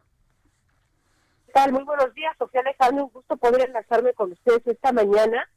Y sí, fíjate que, eh, bueno, escuchando el testimonio de Esteban también, y yo sí quiero realmente felicitar por, por hablar de este tipo de temas, porque nos hemos enfocado como sociedad a hablar de dos tipos de grupos en este caso de personas, que son los adultos mayores, evidentemente por, por el riesgo y por, la, por lo que son los más vulnerables ante, ante poder contraer COVID, y también eh, los, los adultos que son aquellos proveedores o que son este sostén económico del hogar, ¿no? Como que generalmente nos hemos enfocado en estos dos grandes grupos por considerarlos también que son los que están teniendo unos pues problemas mayores. Sin embargo, estamos dejando de lado al adolescente que, se nos olvida que se encuentran en un desafío más importante, eh, yo me atrevería a decir, de la vida, porque es cuando te estás empezando a, buscar tu identidad y a resolver esta pregunta tan compleja que es ¿quién soy yo? Entonces, realmente ellos están teniendo desafíos por todas partes, ¿no? lo, lo, decía bien Esteban en cuanto a la escuela, eh, esto de aprender a distancia que para nosotros podemos decir, bueno, es que es muy sencillo para ellos aprender eh, a través de la tecnología porque están acostumbrados, pero la escuela nos proporciona mucho más que, que, el aprendizaje académico, nos da también la posibilidad de estar cerca de nuestros amigos, de aprender de muchas otras maneras, el mismo ambiente de la escuela favorecía este aprendizaje y sobre todo también que, que en, este, en esta búsqueda de la identidad de, del adolescente, ellos, eh, uno, una de las cuestiones que se necesita es separarse del hogar, o sea, separarse de los padres para empezar a encontrarse. Entonces eso, al estar todo el tiempo encerrados, pues empezó a, influir en este tipo de cuestiones, ¿no? Y que ellos ahora tenían que convivir todo el tiempo con la familia sin poder estar cerca eh, pues de sus iguales. Doctora, ahora, eh, ¿cuáles podrían ser las consecuencias, hablando de la salud mental, eh, post-COVID, si no atendemos esta problemática justamente con especialistas o adentro de casa? Vaya, ¿cuáles pueden ser estas consecuencias? Mira, hay, hay varios que ya se están presentando, porque no se van a presentar únicamente eh, después de que pase la pandemia, sino ya estamos viendo casos importantes de aumento, eh, incluso se los puedo decir yo en el consultorio, he tenido aumento eh, de jóvenes entre 15 y 20 años justo, que, que, están deprimidos, que hay un mayor índice de depresión, que también están presentando ataques de ansiedad, que al menos en lo, en lo personal no me había tocado ver como tantos jóvenes que ya necesitaran incluso que se, que se refirieran con el psiquiatra porque están teniendo estas crisis de ansiedad. Y también eh, desafortunadamente el aumento de casos en, en cuestión de ideación suicida o suicida perdón o de pensamientos que tengan estos deseos de morir también han aumentado. Entonces nosotros como adultos nos toca estar pendiente también de ellos de su salud mental y poder ayudarlos a que no esperemos a que pase justo algo que sea más grave para decir ahora sí necesita el psicólogo o el psicoanalista, eh, sino que empecemos a abordar su salud mental desde ahora. Es muy importante para prevenir casos, eh, como, tú lo mencionas, en un futuro, que, que, sean, que sean más complejos y sobre todo que se pueda ir tratando, porque la depresión va en aumento, Sofía. O sea, la depresión si no se atiende no se va a detener por sí sola. Entonces, puede haber casos más, llegar a una depresión profunda eh, y bueno, ahorita todavía eh, se ha hablado mucho del estrés postraumático, pero esto necesitaríamos que pasara ya todo todo este periodo de, la pandemia para poder también hablar un poco de los efectos que va a tener en, nuestros jóvenes. El desafío es muy grande porque si bien nos han dicho y nosotros sabemos que tenemos que em, acostumbrarnos a vivir con esta situación por la crisis sanitaria más desafiante de los últimos 80 años, lo que no podemos hacer es normalizar esa situación, porque si no, entonces vienen precisamente estos daños severos en las emociones, en la, pues en los, eh, por el encierro. ¿Qué, hacen, ¿Qué hacer? ¿Qué le dice a los jóvenes que van con estos problemas? ¿Cómo, cómo, cómo presentar y pararse frente a estos retos nuevos? Pues iría en dos líneas. Uno, a los jóvenes justo decirles que todas las crisis son una oportunidad para poder evolucionar, eh, que de las crisis podemos aprender mucho, eh, que también las crisis tienen una fecha de caducidad, ¿no? Como eh, la pandemia tendrá una fecha de caducidad, cada vez estamos más cerca de que esto suceda. Entonces, que también ellos puedan acercarse a la salud mental, que es un gran beneficio, no solamente para este momento, sino para tu vida en general. Eh, y también le diría a los papás algo que, que, me parece muy importante, Alejandro, que como tú bien lo dices, no, no dejemos que nuestros hijos validar sus emociones. Muchas veces por esta presión que tenemos como adultos, eh, le, decimos, bueno, tú, tú de, qué, de qué te quejas, tienes casa, tienes todo, ¿no? Y no validamos lo que ellos están sintiendo. Entonces debemos de enseñarlos a, permitirles a nuestros hijos que se sientan mal. O sea, si ellos se sienten tristes, no decir, no estés triste, bueno, está bien, está bien que te sientas triste, a ver, cuéntame por qué te sientes de tal o de cual manera. Porque estamos acostumbrados a decir, no, no te sientas mal, tú estás bien. Este... Pareciera que no se pueden quejar, ¿no, doctora? Que, o que no pueden manifestar. Totalmente, totalmente. Y, y también es muy importante que les demos este espacio que es sumamente indispensable para que ellos puedan encontrarse ahora a lo mejor dentro de, del hogar vemos de repente a los adolescentes encerrados en su cuarto eh, y queremos decirle no baja y convive todo el tiempo démosle un espacio que quizá tampoco es que todo el día se la pasen encerrados en su cuarto pero pensemos que ese es el único momento donde pueden estar a solas con ellos mismos cuando lo hacían en la escuela no que estaban alejados del hogar. Entonces también seamos un poco flexibles en esa línea para que ellos puedan ir pues superando estos retos que les tocaron. Es el momento de aprender a platicar entre nosotros, ¿no? Y de reconocer nuestros males y incluso compartirlos, ¿no? Y sabes qué, Sofía, eh, a, mí, a mí me gustó mucho el testimonio de Esteban porque decía algo bien importante que está cambiando en nuestros jóvenes, que es que, están rompiendo su narcisismo, ¿sabes? O sea, eh, de estar metidos en ellos mismos, de pensar que ellos son lo más importante y que también a ellos no les va a pasar nada, ¿no? También están aprendiendo a que lo que ellos hagan puede afectar a otros. Entonces, eso es vital, es vital para que funcionemos como humanidad, en que unos nos preocupemos por otros. Que decía, yo, no, yo a lo mejor como adolescente no soy el grupo vulnerable, pero sí sé que si yo me contagio voy a dañar o puedo infectar o puedo contagiar a quienes yo amo. Entonces también están, están, están ellos aprendiendo estas cuestiones pues de manera digamos un poco complejas por, por lo que estamos viviendo, pero también lo están haciendo. Entonces creo que creo que eso eso eso es algo en donde también están están dándose cuenta que la tecnología no no no reemplaza las relaciones cara a cara. ¿Sabes? Entonces creo que ellos también están teniendo aprendizajes muy valiosos. Sí, esto es importantísimo porque precisamente antes de la pandemia uno de pronto ve a la familia, cuando veía a la familia iba a comer a los restaurantes con toda normalidad, se perdían nuestros chamacos en las redes sociales y ahora pues le dan un valor diferente y es el momento de ordenar su entorno y organizar su día a día para salir adelante. Muchas gracias Adriana Ortiz, que esté muy bien. Gracias. Igualmente, feliz, feliz inicio de año para todos ustedes. Un abrazo. Igualmente. Felicidades, buen año. Yo soy Alejandro Sánchez, mi Twitter, escríbanme arroba Alex Sánchez MX. Y yo soy Sofía García, mi Twitter arroba Sofía García MX y estamos aquí en el Heraldo Radio.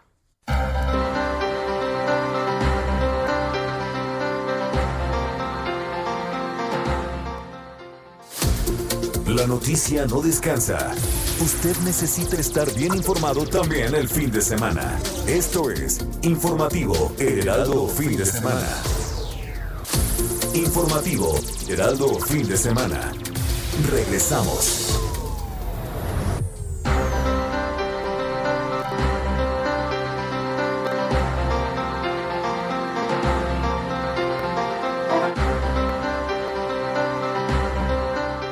8 de la mañana con 30 minutos. Gracias por escribirnos. Recuerde que lo está haciendo a través de nuestro WhatsApp 55 91 63 51 19 para comentarnos, para contarnos, pues, cuáles son esos propósitos del 2021 que usted se hizo justamente para este año y qué tanto cambiaron con respecto a los que tenía usted para el 2020. 20. Algunos mensajes ya, ya tenemos, ¿verdad, Alex? Sí, nos dicen, por ejemplo, que uno de sus propósitos del 2021 es ser más deportista y saludable para así fortalecer el sistema inmunológico. No nos dice quién es. Por favor, cuando nos escriba, díganos su nombre e incluso pues, de dónde nos escribe. En una de esas nos puede mandar también un audio, un mensaje de voz también y nosotros aquí lo, lo pasamos en los micrófonos del informativo de fin de semana para que nos diga, pues, cuáles son esos propósitos. Los tuyos, Alex, ¿cuáles son? Híjole, los míos creo que también una de las cosas que hay que, uno de los retos es precisamente comer más saludable y hacer ejercicio porque efectivamente eso es lo que nos da las fuerzas y las herramientas para poder enfrentar cualquier enfermedad que en estos momentos es... Está pasando, ¿ah? Pues todos estamos alertas, ¿no? Me llama la atención un poco lo que dice quien nos escribe que lo va a hacer para fortalecer su sistema inmunológico. ¿Alguna vez realmente habíamos pensado que hacer ejercicio y comer bien lo estábamos haciendo con ese propósito? Creo que muy poca gente, no es que no haya, claro, pero creo que muy poca gente se ponía a pensar en eso. Yo recuerdo que siempre mi mamá desde pequeña, desde que tengo su razón, siempre me daba vitaminas. Y es que Sofía, tienes que estar sana. Y es que Sofía, y siempre siempre, siempre, Hasta la fecha tomo vitamina C, vitamina este, antioxidante, todos, todos los vitaminas que quiera. Y ahora, bueno, ahora le entiendo el poder de estar bien preparados para cualquier emergencia como la que estamos padeciendo en este momento. Pero bueno, cuídese mucho y cuéntenos cuáles son esos propósitos. Vámonos con más de esta emisión informativa. Tenemos en la línea telefónica a nuestro querido colaborador, analista político, Fernando Coca. Mi querido Fer, muy buenos días, un abrazo enorme para ti y pues mucha salud, mi querido Fer. Gracias Alex, gracias Sofi, muy buenos días, muy buen año. Pues bueno, ya comenzó el 2021 y qué esperar de este nuevo año. Yo creo que este nuevo eh, ciclo vamos a estar inmersos en cuatro temas, son los que van a acaparar, creo yo, la atención de la opinión pública. La COVID-19, el tema económico, la relación bilateral con Estados Unidos y la cuestión político-electoral. En el asunto de la COVID-29, bueno, pues ya empezamos el proceso de vacunación, tenemos algunos problemas, pero creo que poco a poco la inmunización irá eh, logrando que salgamos de estos meses que han sido terribles, no solo en pérdidas de personas queridas, sino también, eh, y aquí se enlaza, con el asunto del tema económico, pérdida de empleos, de negocios, y yo creo que las finanzas públicas y las personales deberán estar sanas para emprender el regreso a los índices que teníamos cuando menos antes de la pandemia. Se requiere que se reactive la economía y para ello creo que el sector privado, el nacional y el extranjero, deben acordar con el gobierno mecanismos de inversión que le den seguridad jurídica a los empresarios y recursos al gobierno para emprender y seguir implementando sus programas sociales. Eso también viene de la mano de la relación bilateral con Estados Unidos. Va a ser muy determinante, no solo en este inicio de año, en 18 días, Joseph Biden va a asumir el cargo y tiene una visión totalmente opuesta del energúmeno este de Trump, en temas, eh, por ejemplo, de el empleo, el medio ambiente y la globalización. Lo que diga y haga Biden en materia de migración, comercio exterior y relaciones con Europa y China va a repercutir importantemente con nosotros. Hay que estar muy atento de las determinaciones de los primeros días eh, del mandato de Biden. Y creo que el negrito en el arroz, pero que será algo que nos va a llevar todo el año, a pesar de que pudiera tener final eh, en, el primer domingo de junio, es la política electoral del país. Esto va a trastocar nuestra vida cotidiana con todo y el confinamiento.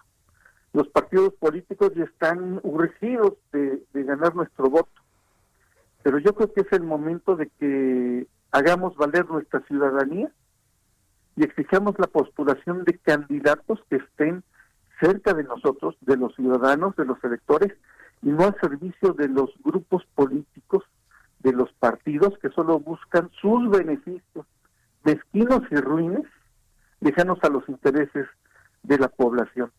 Creo que va a haber muchos conflictos al interior de Morena, ya lo vimos con la salida de los 15 candidatos a los gobiernos estatales, ya vimos que el ala dura que encabeza John Ackerman, por ejemplo, pues eh, dijeron que se ponía en riesgo la 4T porque no fue eh, postulado su cuñado, candidato al gobierno de Guerrero.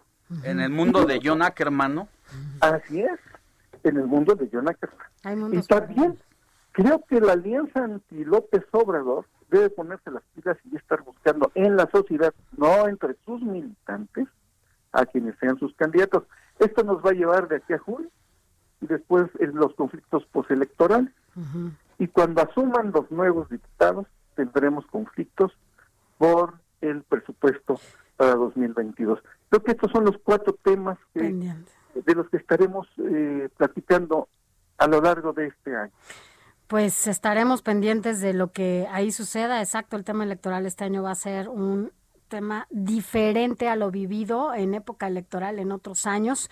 Creo que ahora sí la ciudadanía tendrá muchísimo que hacer después de resultados, después de que hemos visto a una oposición casi nula, a un gobierno que, bueno, pues ha dejado muchos rezagos. Vaya, el papel ahora sí ciudadano será fundamental más que nunca en estas elecciones. Fer, tus propósitos, ¿cuáles son de este año? Fíjate que mi propósito es no solo comer más sano, ya estoy haciendo ejercicio, ya me camino, pero más que un, que un propósito es un deseo, que la pandemia nos haya regresado la humanidad a todos y nos comportemos mejor con el prójimo de lo que lo hemos hecho los últimos 50 años. Creo que si no entendimos esta pandemia y las lecciones que nos ha dejado, como raza humana estamos en, riesgo de muchas cosas. Yo quisiera que la humanidad regresara a cada uno de nosotros. Muy bien, mi querido Fer, pues vamos a estar pendientes de estos cuatro ejes, por llamarle de esa forma, al desafío que nos presenta el 2021, porque en eso se van a ir tomando todas las decisiones que vamos a sentir en nuestro día a día. Que tengas un buen año y un fuerte abrazo. Un fuerte abrazo, un buen año y por favor, cubrebocas y vacúnense. No le hagan caso a esas teorías absurdas. por favor, vacúnense. Gracias. Gracias, Fer Coca. Feliz año.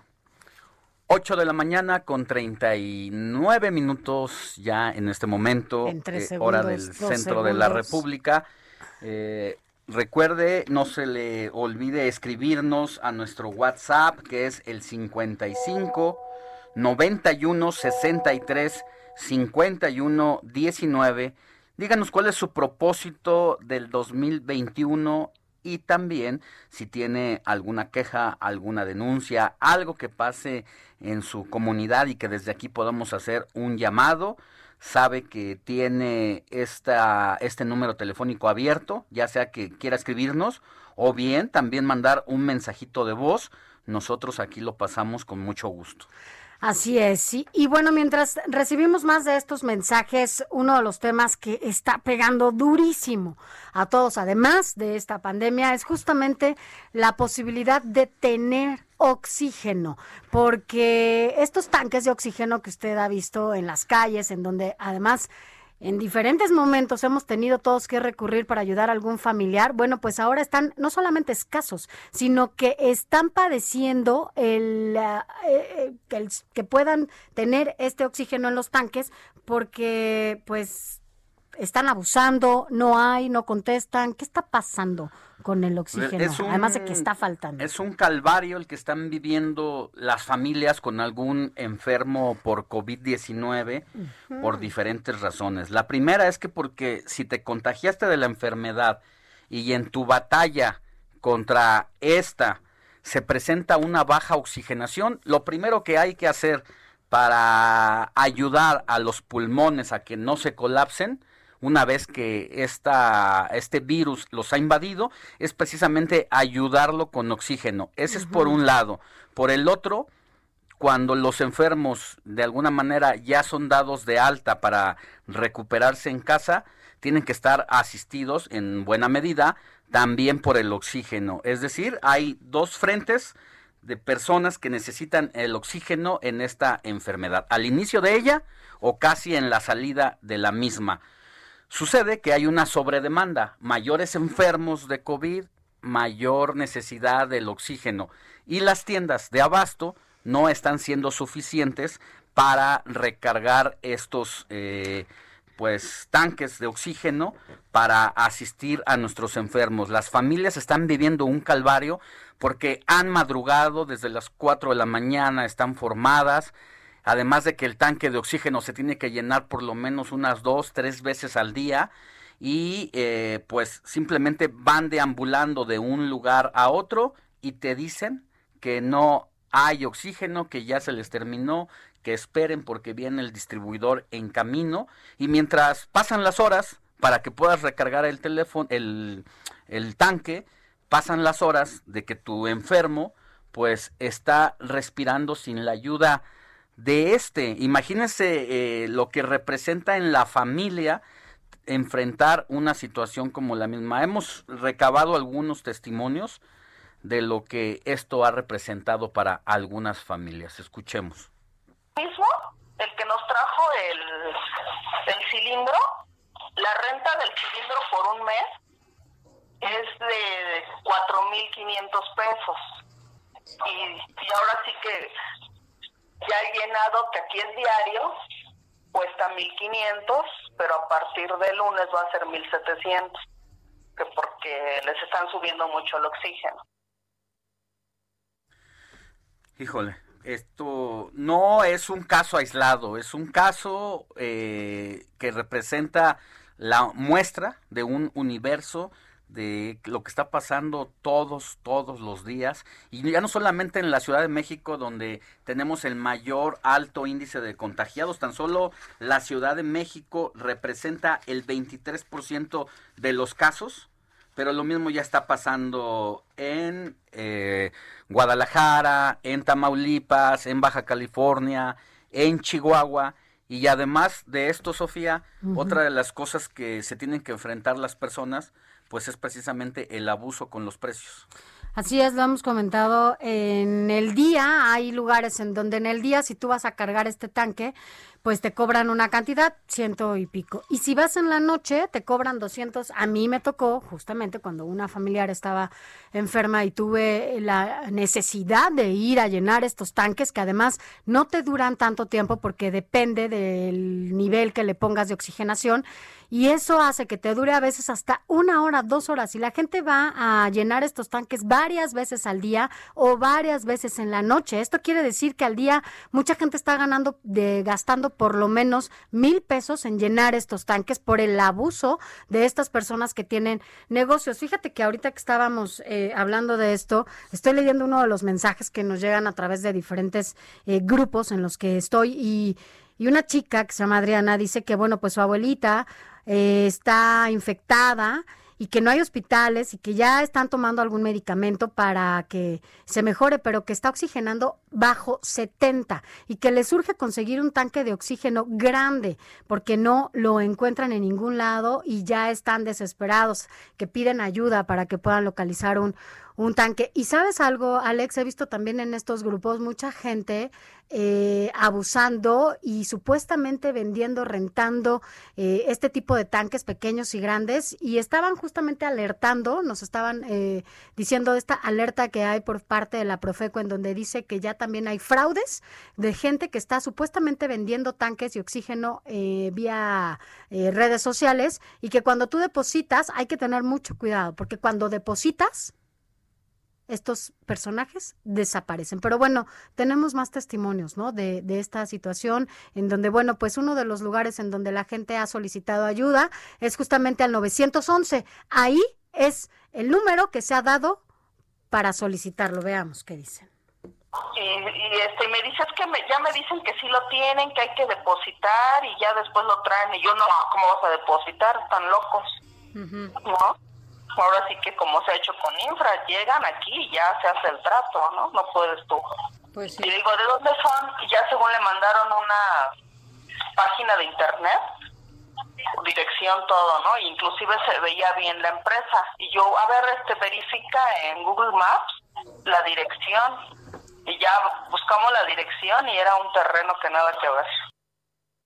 Pues ahí está, incluso ya la policía cibernética ha tenido que entrar eh, para hacer esta investigación de estos desalmados que en medio de la desgracia lucran y estafan a las familias con esta necesidad, eh, se aprovechan de esta emoción que debe, eh, pues deben sentir que se les abre la tierra cuando están deambulando de un lugar a otro sin que puedan llenar el tanque y si googlean, buscan en el internet y se encuentran con estos estafadores en el camino, pues muchas veces por la necesidad caes en sus redes y esto es lo que está pasando. También se ha, abierto la línea, como dice Sofía, del 911, pero ya vamos a contarle de eso mañana porque muchas veces no te contestan, lo tenemos, eh, el, tenemos los testimonios y no solamente no te contestan, cuando llegan a que insistes y te contestan, te dicen que pongas a tu familiar frente a la pantalla en el Zoom para que te digan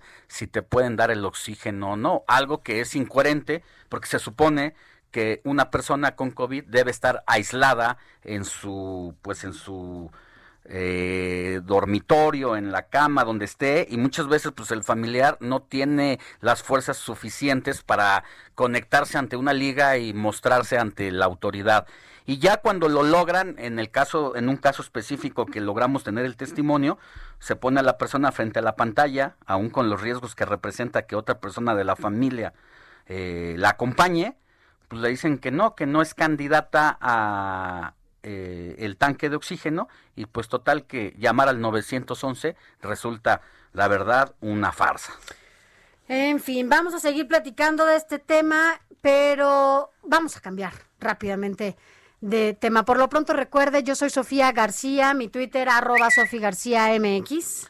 Yo soy Alejandro Sánchez, mi Twitter arroba Alex Sánchez MX y recuerde que nos está escuchando a través del Heraldo Radio.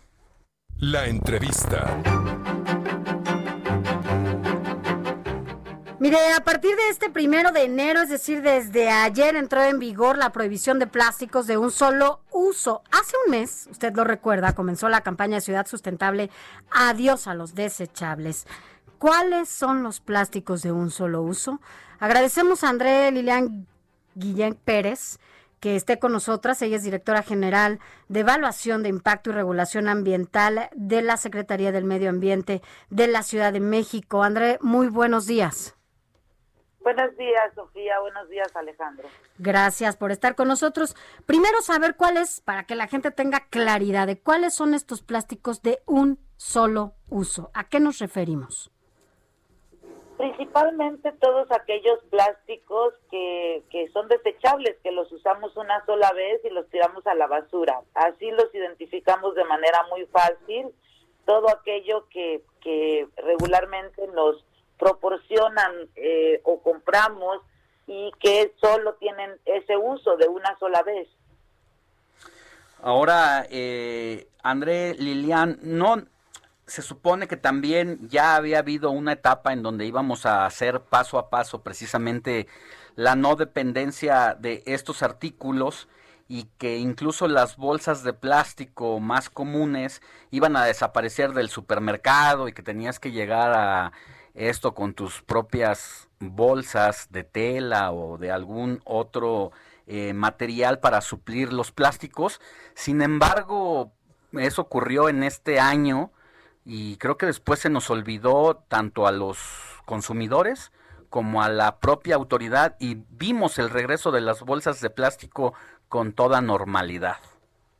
Así es, Alejandro. Eh, fíjate que eh, la reforma a la ley se hizo en junio de 2019 y la ley, la reforma a la ley marcaba dos etapas para la prohibición de plásticos. La primera, como bien dices, en enero de, de 2020, del año pasado, eh, en donde se, ya entraba la prohibición de las bolsas de plástico de un solo uso. No obstante, recordarás que en marzo, bueno, llegó esta situación de la pandemia que bueno, ninguno de nosotros estábamos eh, preparados o, no estábamos considerando una situación tan delicada y se informó a varios eh, eh, a varias de las personas, sobre todo en los establecimientos de comida que incrementaron el servicio de comida para llevar y vimos que algunos de ellos confundieron información y volvieron a utilizar la bolsa de plástico. No obstante, eh, nosotros salimos a, aclarar toda esta información desde julio.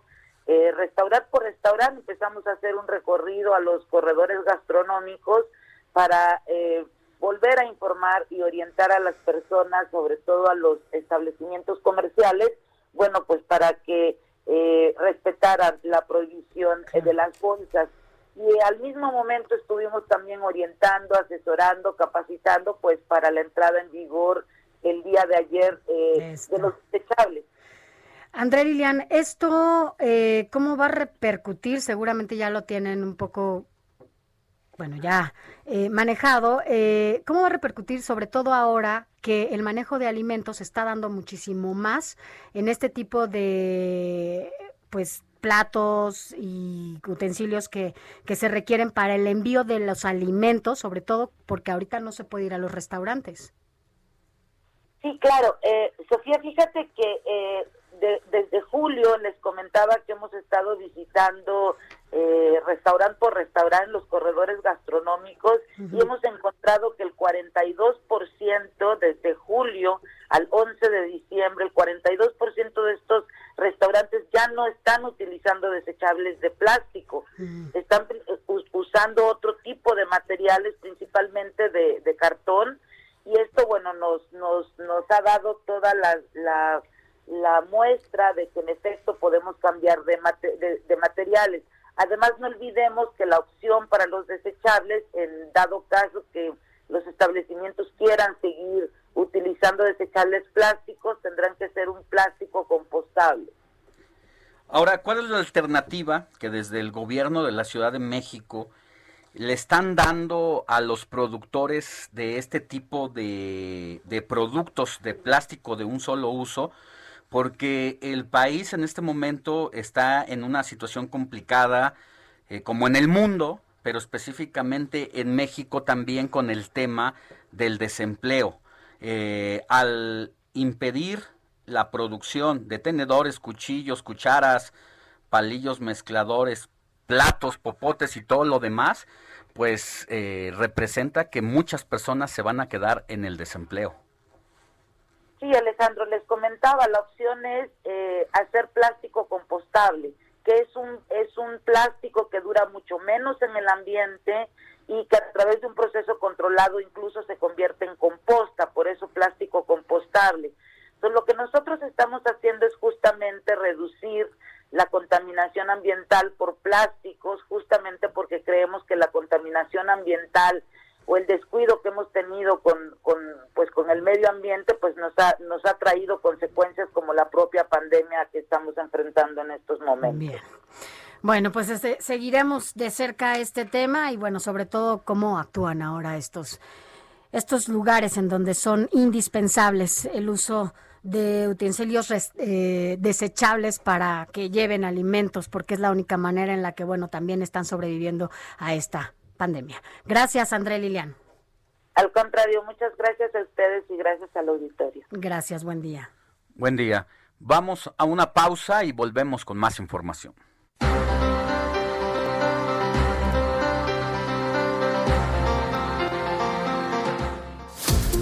La noticia no descansa. Usted necesita estar bien informado también el fin de semana. Esto es Informativo Heraldo Fin de Semana. Informativo Heraldo Fin de Semana. Regresamos. Noticias a la hora. Heraldo Radio le informa.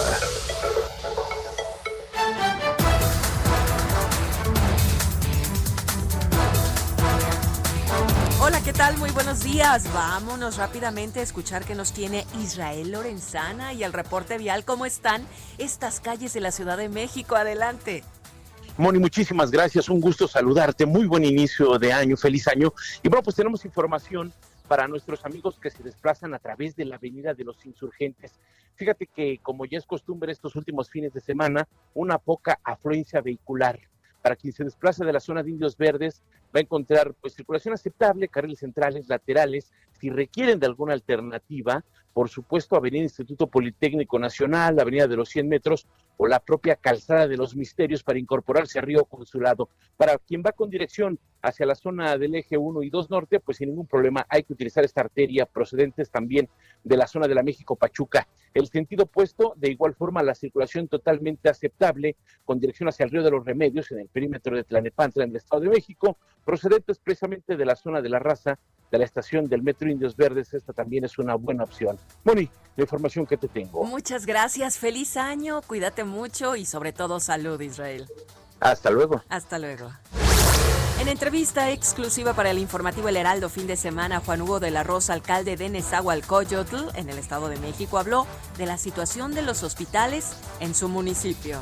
¿Cuál es la situación actual de los hospitales en Nezahualcóyotl? Pues hay una saturación. El, el gobierno del estado ha anunciado que estamos por lo menos al 85% de ocupación, pero esto ya significa un riesgo enorme porque sin duda mucha gente ha tenido que recurrir, de por sí desde, desde el inicio de la pandemia, mucha gente ha, ha ido a, atenderse a los hospitales de, de la Ciudad de México. Fíjate, del total que les daba, de los 15.777 casos, 11.839 han sido atendidos en hospitales de la Ciudad de México y solamente 3.866 en hospitales del Estado de México. Y, y si hablamos ya de que en el Estado de, en, la Ciudad de México está saturado, por lo que se ha anunciado también y en Nezahualcóyotl no se diga, o sea, solamente contamos, contamos con dos hospitales a raíz del aumento de casos confirmados de coronavirus en Nuevo León, las autoridades de salud del estado decretaron un nuevo cierre de actividades no esenciales durante toda la semana. De acuerdo al último informe presentado por Manuel de la Oca Vasos, cuatro de los diez indicadores en el semáforo estatal se encuentran en rojo, es decir, alerta máxima. En el mundo, Brasil, uno de los tres países más afectados por la pandemia de coronavirus junto a Estados Unidos e India, comenzó este 2021 con 7.7 millones de casos, 195 mil muertes relacionadas al COVID-19, así lo informó el gobierno brasileño. El gobierno británico decidió cerrar todas las escuelas primarias en Londres durante las próximas dos semanas de enero, esto para contrarrestar la rápida propagación de una variante más infecciosa de COVID-19, así lo anunció el alcalde de la capital londinense. La India autoriza la vacuna de AstraZeneca Oxford, no solo es una buena noticia para este país, sino para el mundo, pues tienen gran capacidad de producción de vacunas y pudieran en el futuro suplir demandas internacionales. El Vaticano prevé que a mediados de enero comience su campaña de vacunación contra el coronavirus, ya que las inmunizaciones llegarán durante la segunda semana del mismo mes, las cuales inicialmente se aplicarán a personal médico, de seguridad pública, adultos mayores y los trabajadores en contacto con el público. Pfizer y, eh, eh, la otra vacuna Biotech ofrecerán Vacunas contra el COVID-19 a los participantes del ensayo que recibieron el placebo. Tendrán dos dosis de esta vacuna en investigación reservadas para ellos dentro del estudio, según informaron las compañías en su sitio web.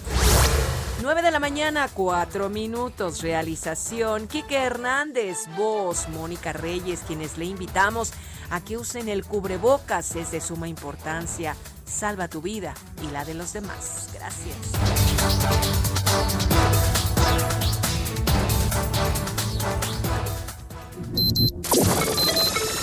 Esto fue Noticias a la Hora. Siga enterado. Deportes, resultados, cambios, contrataciones, todo tipo de pelotas y balones. Baby, I'm on you tonight. Hunt you down, eat you just like animals, animals like animals, moles. Maybe you think that you can hide. I can smell yourself from miles, just like animals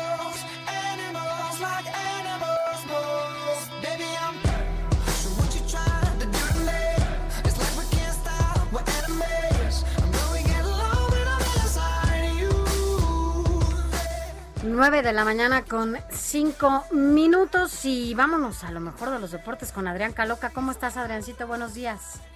Hola, Sofi, muy buenos días.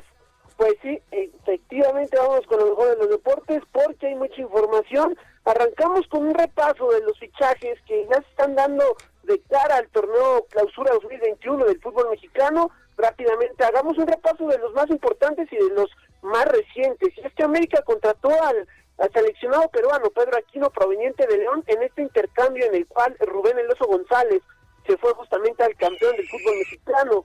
También por parte del Necaxa llega el delantero argentino Leonardo Ramos. Toluca se hace con los servicios de Jorge Torres Nilo, quien abandonó, quien abandonó Tigres, perdón, mientras que Pumas tiene dos bajas importantes, Alejandro Mayorga, quien regresa a Chivas, y el delantero paraguayo Carlos González, que se suma a los Tigres.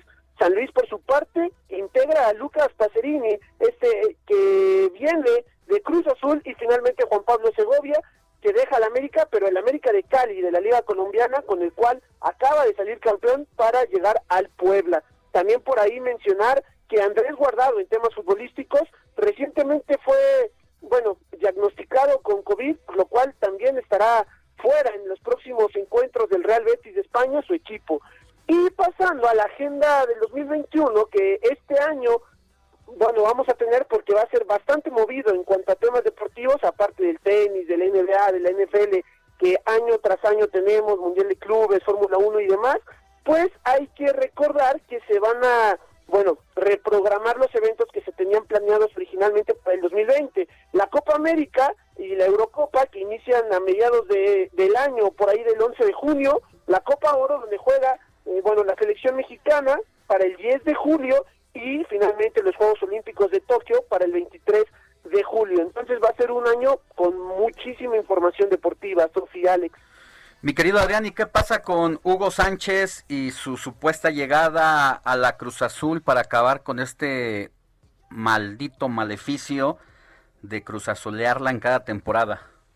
Pues incluso a mediados de esta semana había muchos medios que ya lo daban como un hecho su llegada a Cruz Azul, pero algo sucedió que se estancó eh, dicha negociación y se habla de que Hugo tuvo pretensiones más altas de lo que la nueva directiva de Cruz Azul estaba pudiéndole ofrecer y es por ello que se reactivó las posibilidades ya sea de Alfonso Poncho Sosa, este técnico que dirigió en su momento a Micaxa, e inclusive del peruano Reynoso, quien también ya estuvo aquí en México con el Puebla, del Cruz Azul para buscar a un nuevo timonel, ya cuando faltan menos de dos semanas para arrancar, incluso una semana para el clausura 2021, Alex. Muy bien, mi querido Adrián, pues nos escuchamos más adelante.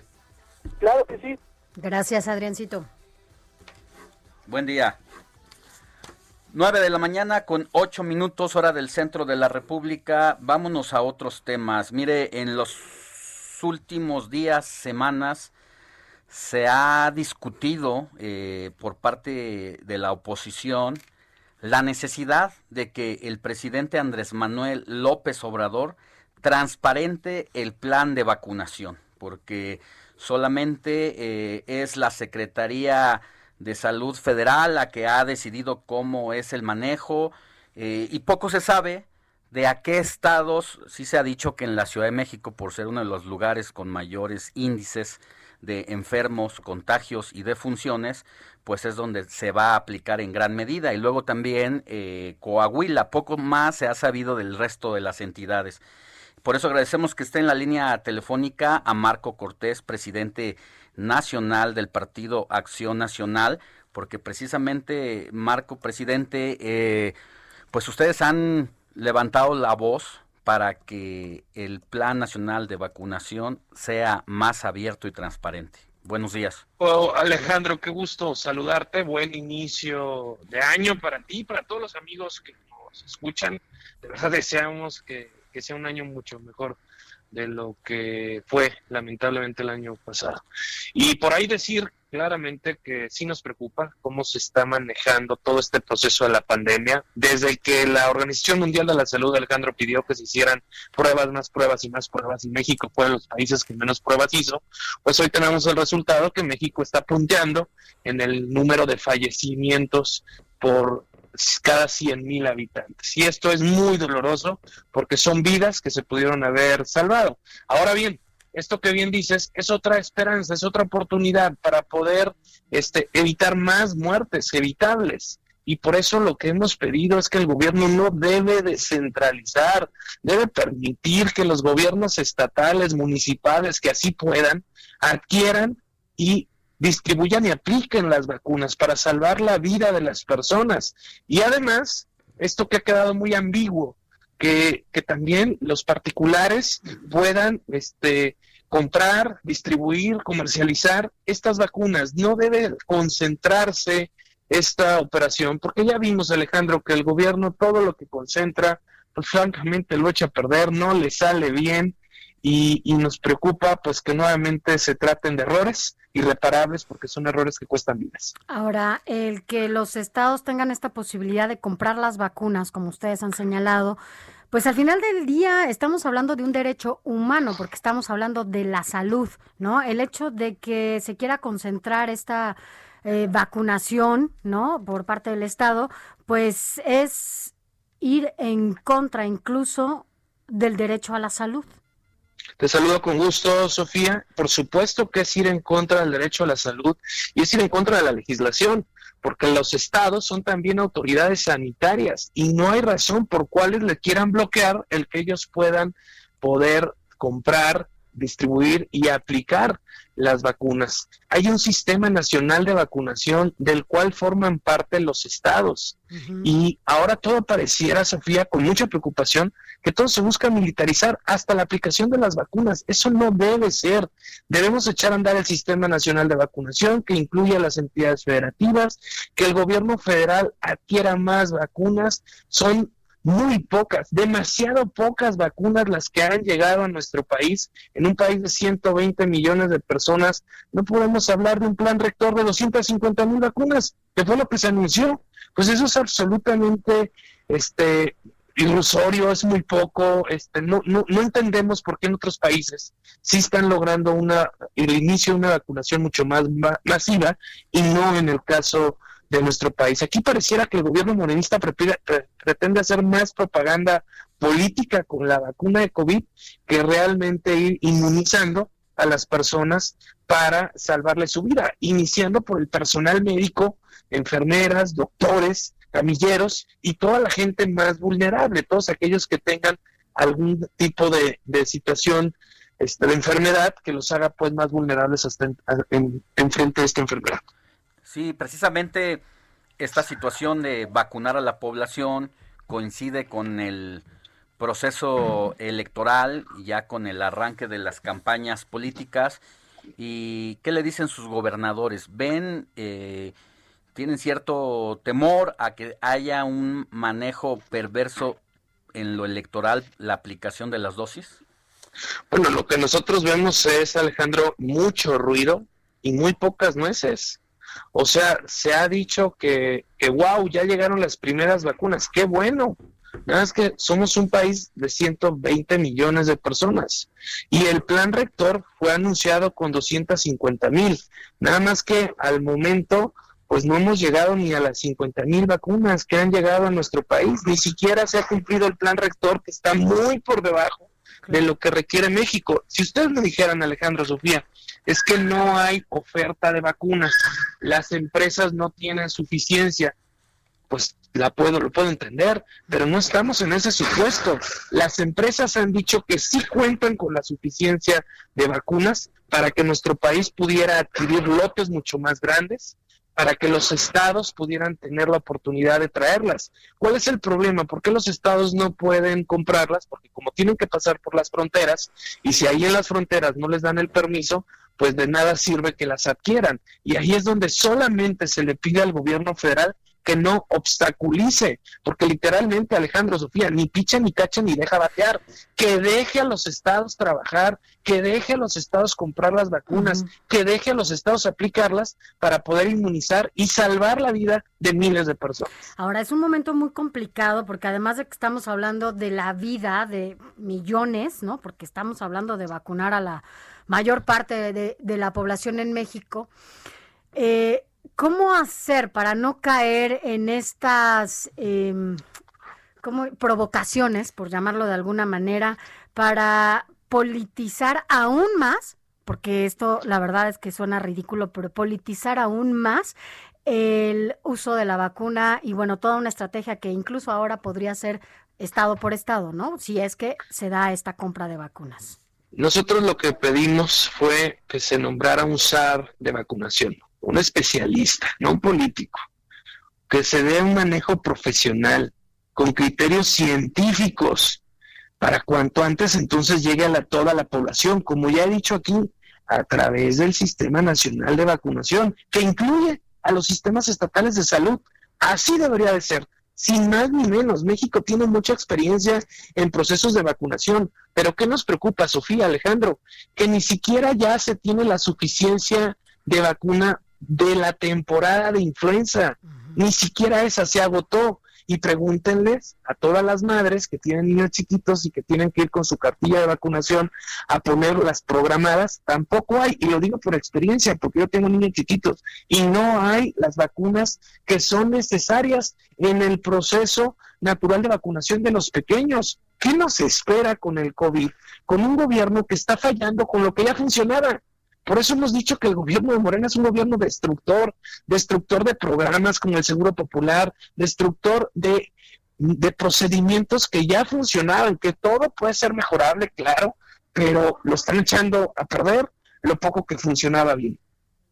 Pues muchas gracias Marco Cortés eh, por poner este tema nuevamente sobre la mesa porque pues es una situación como bien lo decía Sofía es el derecho universal a la salud y nadie puede impedir eh, pues que esto se concrete y que el Plan Nacional de Vacunación se no pues no se centralice y los gobiernos estatales que quieren eh, pues entrarle a esta situación para terminar lo más pronto posible de aplicarla, eh, pues finalmente no se ha dejado manejarlo así. Es correcto que se aplique todo un proceso de vacunación sin sesgos políticos, sin propaganda gubernamental, sin centralizar las decisiones en el proceso, involucrando a los gobiernos estatales y adquiriendo las vacunas suficientes, aprovechando la oferta internacional que hay en este momento de vacunas para que entonces se pueda vacunar de forma inmediata a todo el personal médico y a la población más vulnerable que esto nos permita con claridad, con seriedad, salvar vidas que se pueden salvar.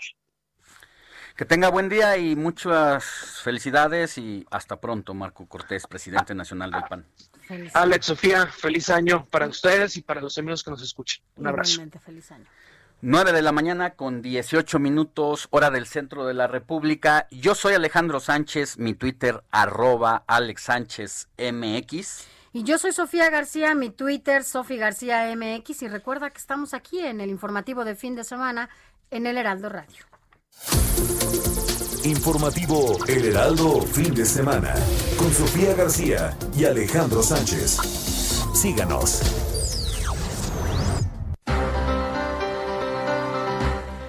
Pues mire, en todo el país esta semana hubo un apagón.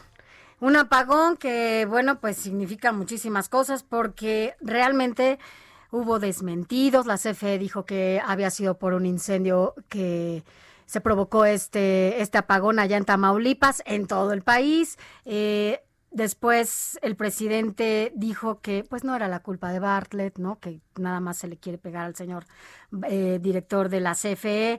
Y vaya, hay un sinnúmero de, de dichos, de dimes y diretes, pero no se ha dado a conocer cuál es la realidad y por qué se llevó a cabo este apagón eh, que afectó a más de 10.5 millones de mexicanos en el país. Pero para hablar de este tema y que nos explique bien qué quiere decir este apagón y por qué se dio, eh, agradecemos a Rogelio Calderón, consultor y abogado especializado en el sector energético y también socio en la empresa Huasteca Ventures, eh, consultores en contratos, negocios y estructuración de proyectos en sector energético e industrial, que esté con nosotros esta mañana. Rogelio, ¿qué podemos decir de este apagón, un poco para que la gente que nos escuche, más allá de los dimes y diretes que se dan en diferentes tribunas, que nos cuente bien de qué se trata, por qué sufrimos este apagón los mexicanos. Buenos días. Hola, ¿cómo están? Buenos días. Eh, muchas gracias eh, a ustedes y al, público. Em, efectivamente, este apagón que, que sufrimos hace, hace unos días fue una eh, cuestión pues, que nos afectó a todos. Es y debemos de, entender, poner un poco en contexto, que los apagones no son algo impensable en los sistemas eléctricos, lamentablemente son parte, son parte de eh, las causas, como, como hemos visto ahorita que está eh, dimes y diretes entre eh, tanto el gobierno, algunas eh, figuras del, del sector, y em, puede haber sido, digo, una, un error humano, puede haber sido causa de una externalidad, yo creo que, que, vale un poco la pena esperar eh, eh, unos cuantos días más a que se tenga mayor información. Digo, porque ahorita a lo mejor sería eh, eh elucubrar lo que lo que se informó, este, lo que tenemos. Sin embargo, aquí hay una cuestión muy importante que, que debemos puntualizar, es el por qué el, el apagón fue de tal magnitud. aquí se nos explicó que salieron de, de, línea eh, distintas eh, eh, líneas de, transmisión, que ese es uno de los de los problemas este, mayores, con lo cual pues el apagón fue de mayor magnitud, no únicamente en un área.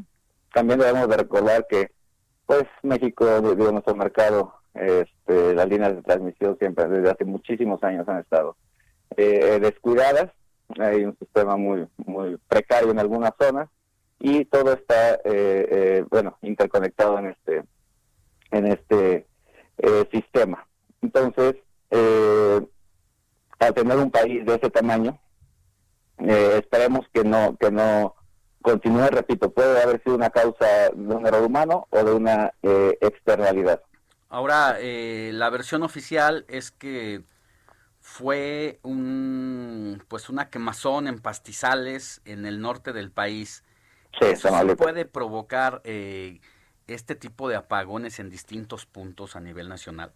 Eh, puede provocar eh, eh, que salga opera- de operación una línea eh, de transmisión y que esta línea de transmisión que está interconectada con otra zona eh, cause un apagón. ¿Por qué? Porque se tienen que, que- que dejar de utilizar esta, esta línea. Entonces, el, pro- el problema medular que yo veo aquí es eh, esta eh, interconexión entre un, en un país tan grande, entre tantas zonas, eh, en lugar de eh, que sea por segmentos. En México, eh, lamentablemente, tenemos un, un- un- básicamente un sistema eh, interconectado, un sistema aislado en Baja California y algunos sistemas pequeños también en el sur de Baja California. Eh, entonces, el problema es más allá de, de, de que tengamos eh, estas cuestiones que, repito, no es algo impensable, lamentablemente, en, en cualquier sistema eléctrico, es que se afecte a tanta población. En algún momento, varias personas previo a la reforma energética y posterior a la reforma energética eh, propusimos que se segmentara el mercado en,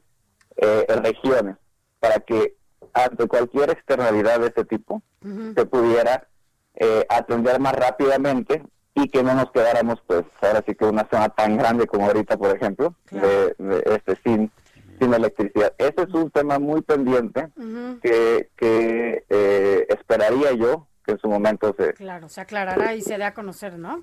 y, y, y- y que se exacto. Claro. Rogelio Calderón, gracias, especialista en el sector energético. Gracias por estar con nosotros y bueno, pues estaremos al pendiente de lo que arrojen las investigaciones sobre este apagón que se dio en gran parte del país. Buenos días. gracias buenos días hasta luego Buen día.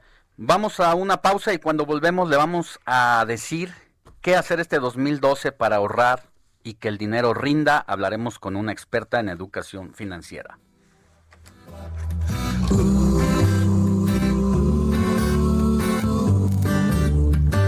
I just wanna see my friends. I wanna walk the street again. La noticia no descansa. Usted necesita estar bien informado también el fin de semana. Esto es Informativo Heraldo Fin de Semana. Informativo Heraldo Fin de Semana.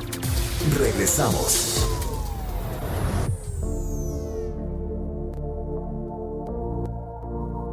De acuerdo con la encuesta nacional de victimización de empresas 2020 de INEGI, los daños que han tenido las compañías por delincuencia en México son, en orden de incidencia, el robo o asalto de bienes o dinero, extorsión, actos de corrupción, robo hormiga, robo de mercancías en tránsito, fraude, robo de accesorios de vehículo, daño a instalaciones, maquinaria o equipo y el robo total del vehículo. Se estima en 2019 una tasa de incidencia de 7.811 delitos por cada 10.000 unidades económicas. En ese año el costo total o a consecuencia de la inseguridad y el delito en unidades económicas representó un monto de 226 mil millones de pesos, es decir, el 1.2% del Producto Interno Bruto.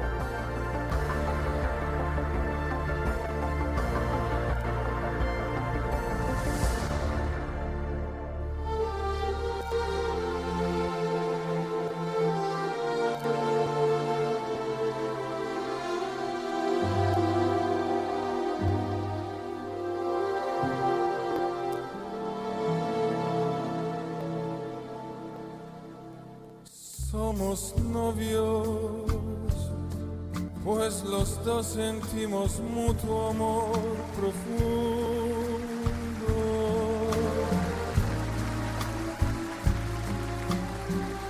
Y con eso ya ganamos lo más grande de este mundo.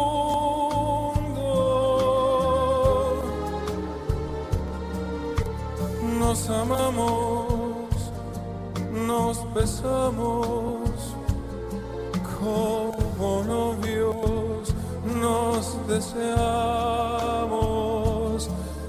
y hasta veces sin motivos. Híjole, recordando al gran maestro Manzanero con Somos novios, es Andrea Bocelli. Yo tengo que decir que alguna vez tuve la oportunidad de verlo, ir a un concierto de Andrea Bocelli en Amberes, allá en Bélgica, y la verdad es que era, eh, fue una de las canciones que él eh, interpretó esa noche, y la verdad es que creo que yo era la única loca que estaba cantando en español esta gran canción. Y. Ay, pues es que hace muchos años, pues, pero estaba bien bonito.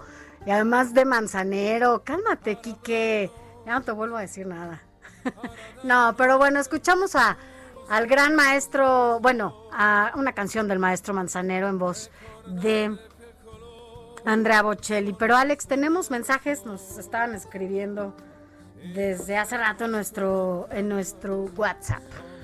Buenos días, escuchándoles muy a gusto hoy sábado y deseándoles un excelente año nuevo lleno de salud principalmente, que sea de lo mejor en todos los aspectos y tengamos la sabiduría para enfrentar estos 365 días del 2021. Gracias por su original programa, me da mucho gusto de la señora María Elena Ramírez, que nos saluda desde la alcaldía Álvaro Obregón, aquí en la Ciudad de México. Así es, también nos escribe feliz año nuevo Sofía y Alex, bueno, que sea joven Alex. Eh, yo les recomiendo reducir el consumo de azúcar atentamente, Hilario Barragán. Claro que sí, más en estas fechas ya consumimos mucha. Hola, me llamo Fernando y mi trabajo es escuchar su noticiero dividiendo las notas. Podrían poner I was made for loving you de Kiss. Feliz año. Ahí está Ahorita le decimos al productor que se ponga a Kiss. ¿Qué sigue? Eh, después nos escribe, muy buenos días, los estoy escuchando desde Montreal, muchos saludos, qué rico allá, seguramente nos hubieras dicho a cuántos grados están allá en Montreal, vaya que allá sí están bajo la nieve, aunque me dejó muchas enseñanzas el 2020, sentía la necesidad de que acabará ahora el 2021, lo pienso enfrentar con prudencia, paciencia y conciencia. Excelente año 2021. Alain Salomón de Portales Ciudad de México, ¿no? Que nos escucha desde Montreal. Bueno, aquí está la de I Was Made for Loving You de Kiss que nos pedía, ¿no dice quién? Ah, sí, Fernando.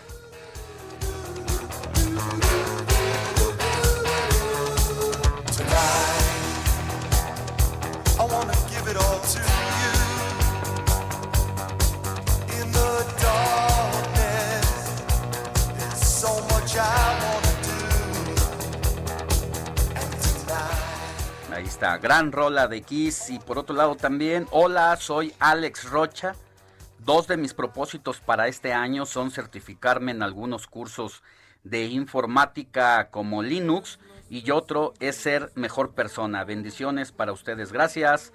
Tocayo Alex Rocha, un abrazo y bendiciones para ti. Así es, no deje de escribirnos, estamos ya en la recta final de este informativo de fin de semana, 5591 6351 19. Cuéntenos cuáles los propósitos de este 2021 eh, en comparación, qué tanto cambiaron en comparación con lo que usted se había propuesto para el 2020. Gracias por seguir con nosotros. Vámonos a otros temas. Porque bueno, pues esto del inicio de año vaya que nos pega, Alex.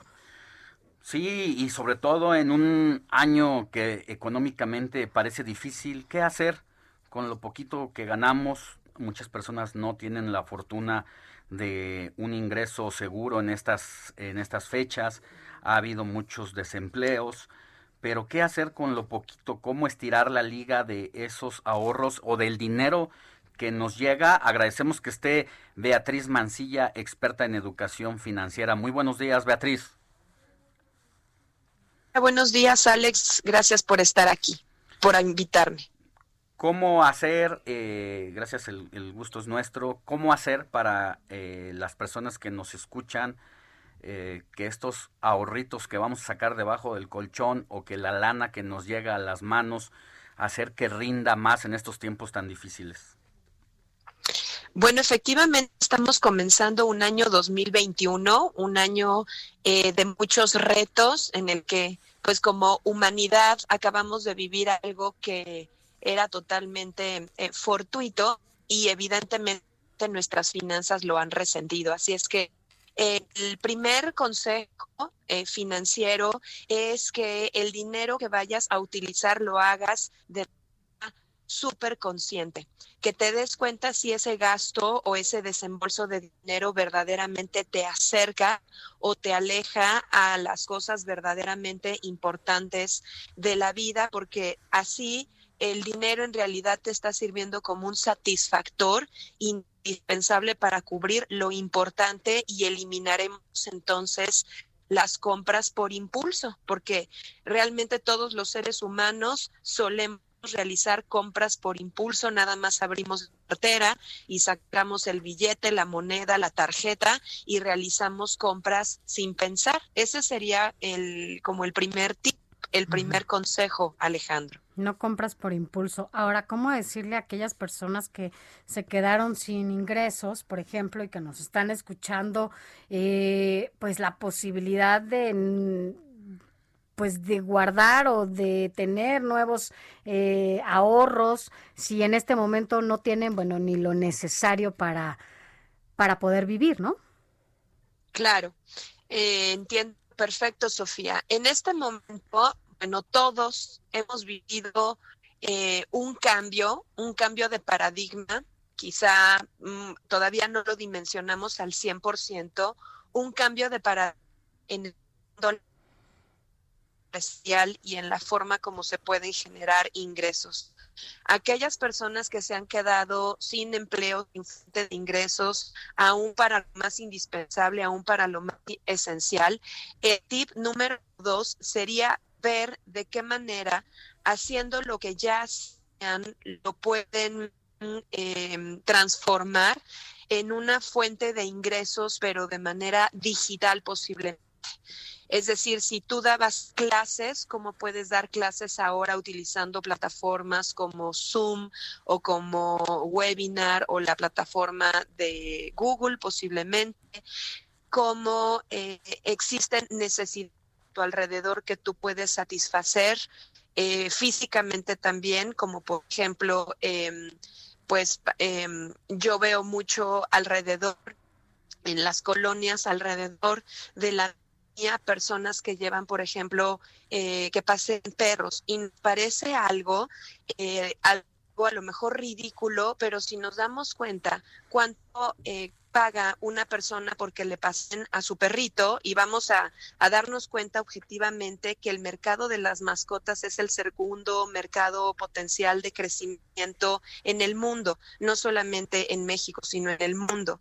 Eh, se cobran alrededor de 200 pesos por el paseo semanal del perro y si eso lo multiplicas por cuatro y si tienes alrededor de cinco o seis perritos, en fin, es darte la posibilidad de pensar fuera de la caja, uh -huh. de romper los paradigmas, de darte cuenta cómo esta nueva realidad te puede ayudar también a generar nuevas fuentes de ingresos, Sofía, porque así como ha habido personas que la pandemia los ha golpeado terriblemente en sus ingresos, han habido también personas eh, creativas en este pensamiento fuera de la caja y utilizando la tecnología para la generación de nuevos ingresos que en realidad les ha ido súper bien, incluso mejor que antes. Beatriz, ¿qué tanto nos funciona el uso de las hojitas, ya sea en Excel o en una libretita donde ponemos con toda conciencia nuestros ingresos y cuáles son nuestros egresos? ¿Eso puede ayudar a que de repente controlemos nuestros gastos hormigas, eso de que vamos a la tiendita y gastamos o de que nos da flojera tomar el, el, transporte público y tomar taxis, que ahora se vuelven más necesarios por el tema de, de la pandemia, eso le da mayor seguridad a las personas, pero ¿cómo, cómo controlar eso? ¿Eso sí funciona esta, este ejercicio? Por supuesto que sí, por supuesto que la libretita en la bolsa, una libretita chiquita con tu pluma o que las hojitas o las aplicaciones de teléfono para controlar ingresos y gastos funcionan. Esto siempre nos va a funcionar porque entonces la mente realmente está enfocada a saber cuánto es el dinero que está llegando y cuánto es el dinero que está no solamente para los gastos hormiga, sino para todos los gastos indispensables del hogar. Nos ayuda a organizarnos, a estructurarnos, a, a poder llevar límites mentalmente que se van a reflejar en la vida real. Y gastos, como decíamos, pueden ser hormiga, pero también cuánto, eh, cuánto dinero a la semana tú tienes disponible para gastar en alimentos, por ejemplo. ¿Cuánto dinero a la semana eh, estás eh, dispuesto a utilizar para el transporte? Hablo de alimentos y de transporte porque son dos gastos em, indispensables en, en, la vida de cualquier ser humano y no les ponemos un número, no les ponemos un límite y, y el uso de la libretita o de la hoja de Excel nos ayuda a poner claridad y enfoque a esos gastos. Pues vaya, tenemos que poner atención sobre todo en esto para que no se nos vaya el dinero. A veces se nos va y no nos damos cuenta en qué, ¿no? Incluso esos eh, gastos hormiga también que tenemos eh, con cargos automáticos a la, a la tarjeta, ¿no? De las aplicaciones que, que traemos incluso en el celular y que no nos damos cuenta y que de repente pagamos muchísimo dinero y no nos damos cuenta cuánto se nos está yendo en este tipo de cosas que por el momento no son indispensables, ¿no? Por supuesto que eh, si nos damos cuenta de estas aplicaciones móviles que te llevan co- a tu casa, todas ellas cuentan con un cargo adicional y a veces tú puedes pedir comida a cadenas de alimentos, por ejemplo, pizzas, que ya lo haces de manera automática a través de la aplicación como Uber o como, bueno, las aplicaciones de alimentos de Uber Eats, por ejemplo. Si te das cuenta, a las pizzerías no te cobran adicional por ese servicio de llevarte la pizza, pero como ya lo haces de manera automática, estás pagando 20, 25, 30 pesos por el servicio que de hacerlo de manera directa a la cadena de alimentos, como de pollo, como de pizza, no estarías incurriendo en ese gasto hormiga adicional por cargo de servicio, pero lo hacemos de forma automática. Claro, pues hay que tener cuidado. Pues muchas gracias, que esté muy bien.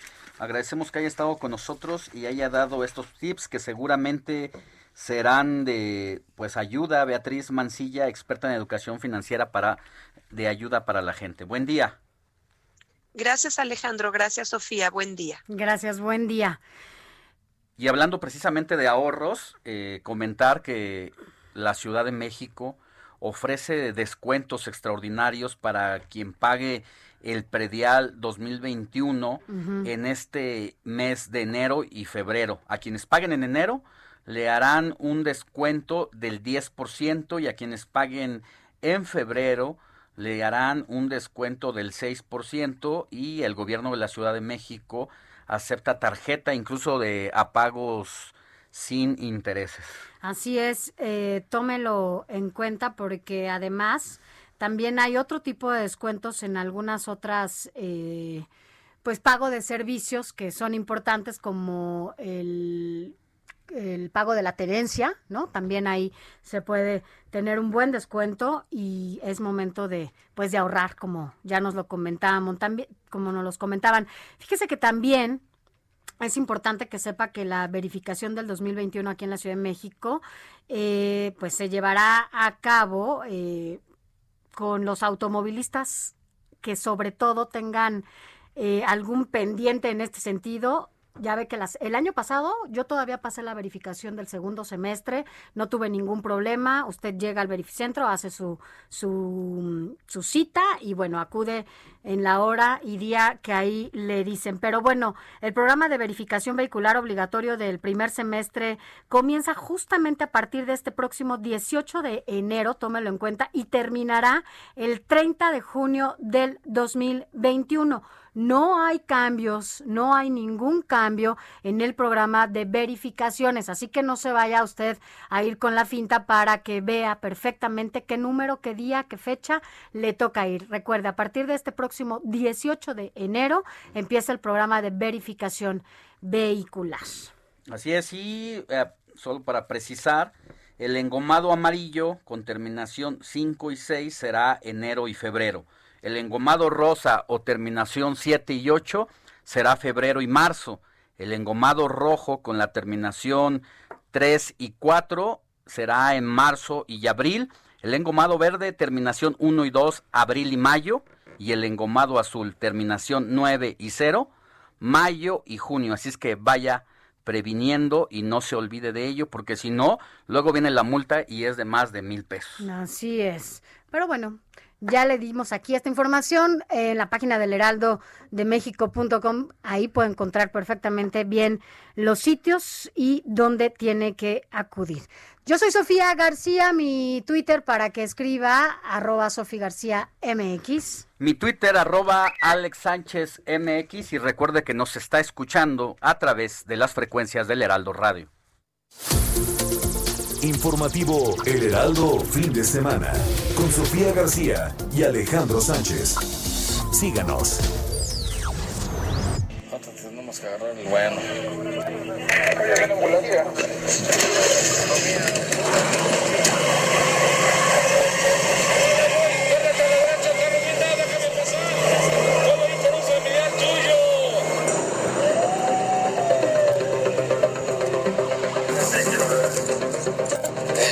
Gracias.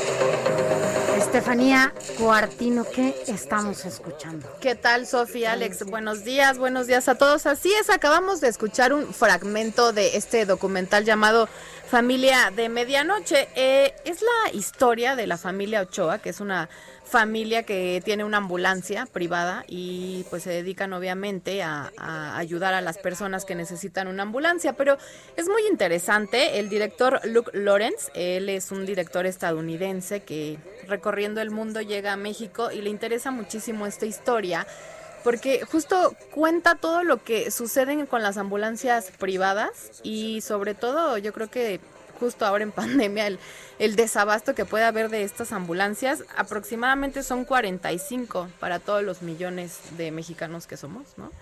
Entonces, este, la familia Ochoa es papá, hijos y ellos están todos los días esperando pues que haya alguien que necesite la ambulancia y se van pues discutiendo con otras ambulancias, se van peleando para llegar al lugar del accidente. Y bueno, ahí viene otro problema, el problema es que paguen, ¿no? Una vez que ayudan y auxilian a la, a la persona accidentada o que los necesita, hacen el servicio, los dejan en el hospital y pues bueno, muchas veces estas familias no quieren pagar eh, o también existe mucha corrupción, hay que dar dinero, hay que dar mordidas, en fin, es toda esta historia, la verdad está muy interesante, salió hace un año y este y ahorita ya está en Netflix desde el día de ayer. Es, es el lado oscuro y el lado políticamente incorrecto del servicio de las ambulancias en todo el país. A mí me tocó conocer desafortunadamente esa historia negra, macabra, de los paramédicos, porque cuando empecé mis, eh, mis inicios como reportero, era reportero de Nota Roja, y justo me tocó ver cómo eh, estas ambulancias, muchas de ellas que proliferan aquí, que son patito, eh, se disputan a los accidentados, y entre otras cosas, además de robarles sus pertenencias, eh, se disputan precisamente el colocarlos en hospitales porque cobran comisiones. Es, obviamente no lo son todos, el cuerpo médico, un reconocimiento enorme para los que se la están rifando en la línea de fuego en este momento, pero también no podemos dejar de decir ese otro lado, ¿no? Que son los menos, pero existe. Sí, no, y en este caso la familia Ochoa está como del otro lado, no les voy a contar más para que la vean, No pero a todo, no, no, no, todo eso que nosotros no sabemos, ¿no? Discúlpenla, ¿en su apellido lleva la penitencia? ¿No será que alguien ha traicionado el movimiento? Viene alguien. Que escuchamos a las maravillosas reinas chulas que ahora nos eh, pueden dar funciones vía streaming, obviamente, porque no podemos Como ir al, al famoso vicio. Entonces, es muy fácil, van a estar hasta el 25 de enero, son cinco funciones. Está la curva de la estupidez, la casa de papel de baño, Ben Claridarks, Pimpilenchas, Lucy Revolucionaria. Es muy fácil, entran a boletopolis.com o elvicio.com.mx, compran su boleto que va desde los 100 pesos y pueden estar viendo continuamente hasta el 25 de enero eh, cualquiera de estas funciones. La verdad es que son súper divertidas. Siempre llevan esta onda cabaretera con esta crítica política, pero ácida, pero con mucho humor que de repente ya lo necesitamos en estos tiempos. Entonces, bueno, ahí está la propuesta de las Y reinas una buena chulas. opción para estos tiempos, porque además es importante también acompañar a quienes se dedican al teatro, porque ha sido un gremio muy afectado también. Digo, bueno, yo creo que todos, pero, pero ellos sobre todo porque no han tenido la posibilidad de que se abran las puertas ya de manera permanente ni de teatros ni de cines. Así es, por ejemplo, en el caso de las reinas chulas, incluso hasta comida estuvieron haciendo a domicilio, entonces sí, como bien dice Sofi, creo que además de divertirnos hay que, hay que apoyar. Y en los libros vienen eh, algunas novedades para este 2021. Alfaguara lanza Gambito de Dama, ¿vieron la famosa serie? Eh, no la he visto, obviamente nos la, también nos la recomendó eh, Marín, Marín. nuestro crítico de cine, y todavía insistía en sus redes sociales. Por favor, la tienen que ver y ya está el libro, el 21 de enero ya sale el libro de esta serie y también en febrero llega un thriller de la escritora canadiense Ashley Audrian que cuenta la historia de una relación madre e hija y su difícil vínculo. Esto lo pueden encontrar y a ver, échale a la música, Kike. Échale la-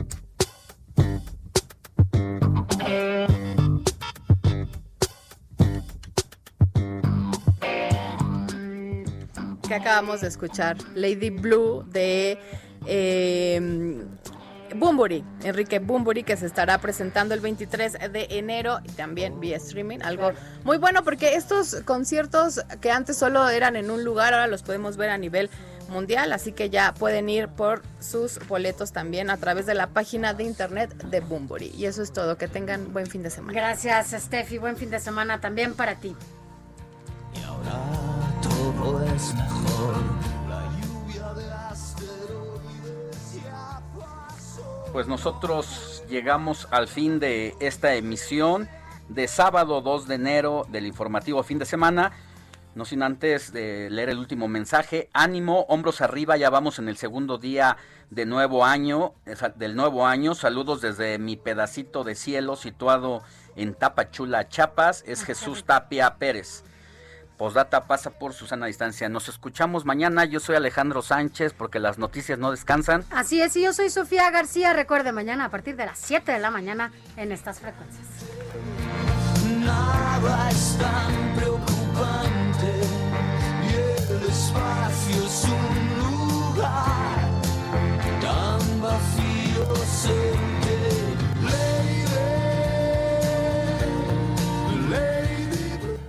Heraldo Media Group presentó Informativo El Heraldo Fin de Semana con Sofía García y Alejandro Sánchez a través de El Heraldo Radio con la H que sí suena y ahora también se escucha. Even when we're on a budget, we still deserve nice things. Quince is a place to scoop up stunning high-end goods for 50 to 80% less than similar brands. They have buttery soft cashmere sweaters starting at $50, luxurious Italian leather bags, and so much more. Plus, Quince only works with factories that use safe, ethical, and responsible manufacturing. Get the high-end goods you'll love without the high price tag with Quince. Go to quince.com slash style for free shipping and 365-day returns.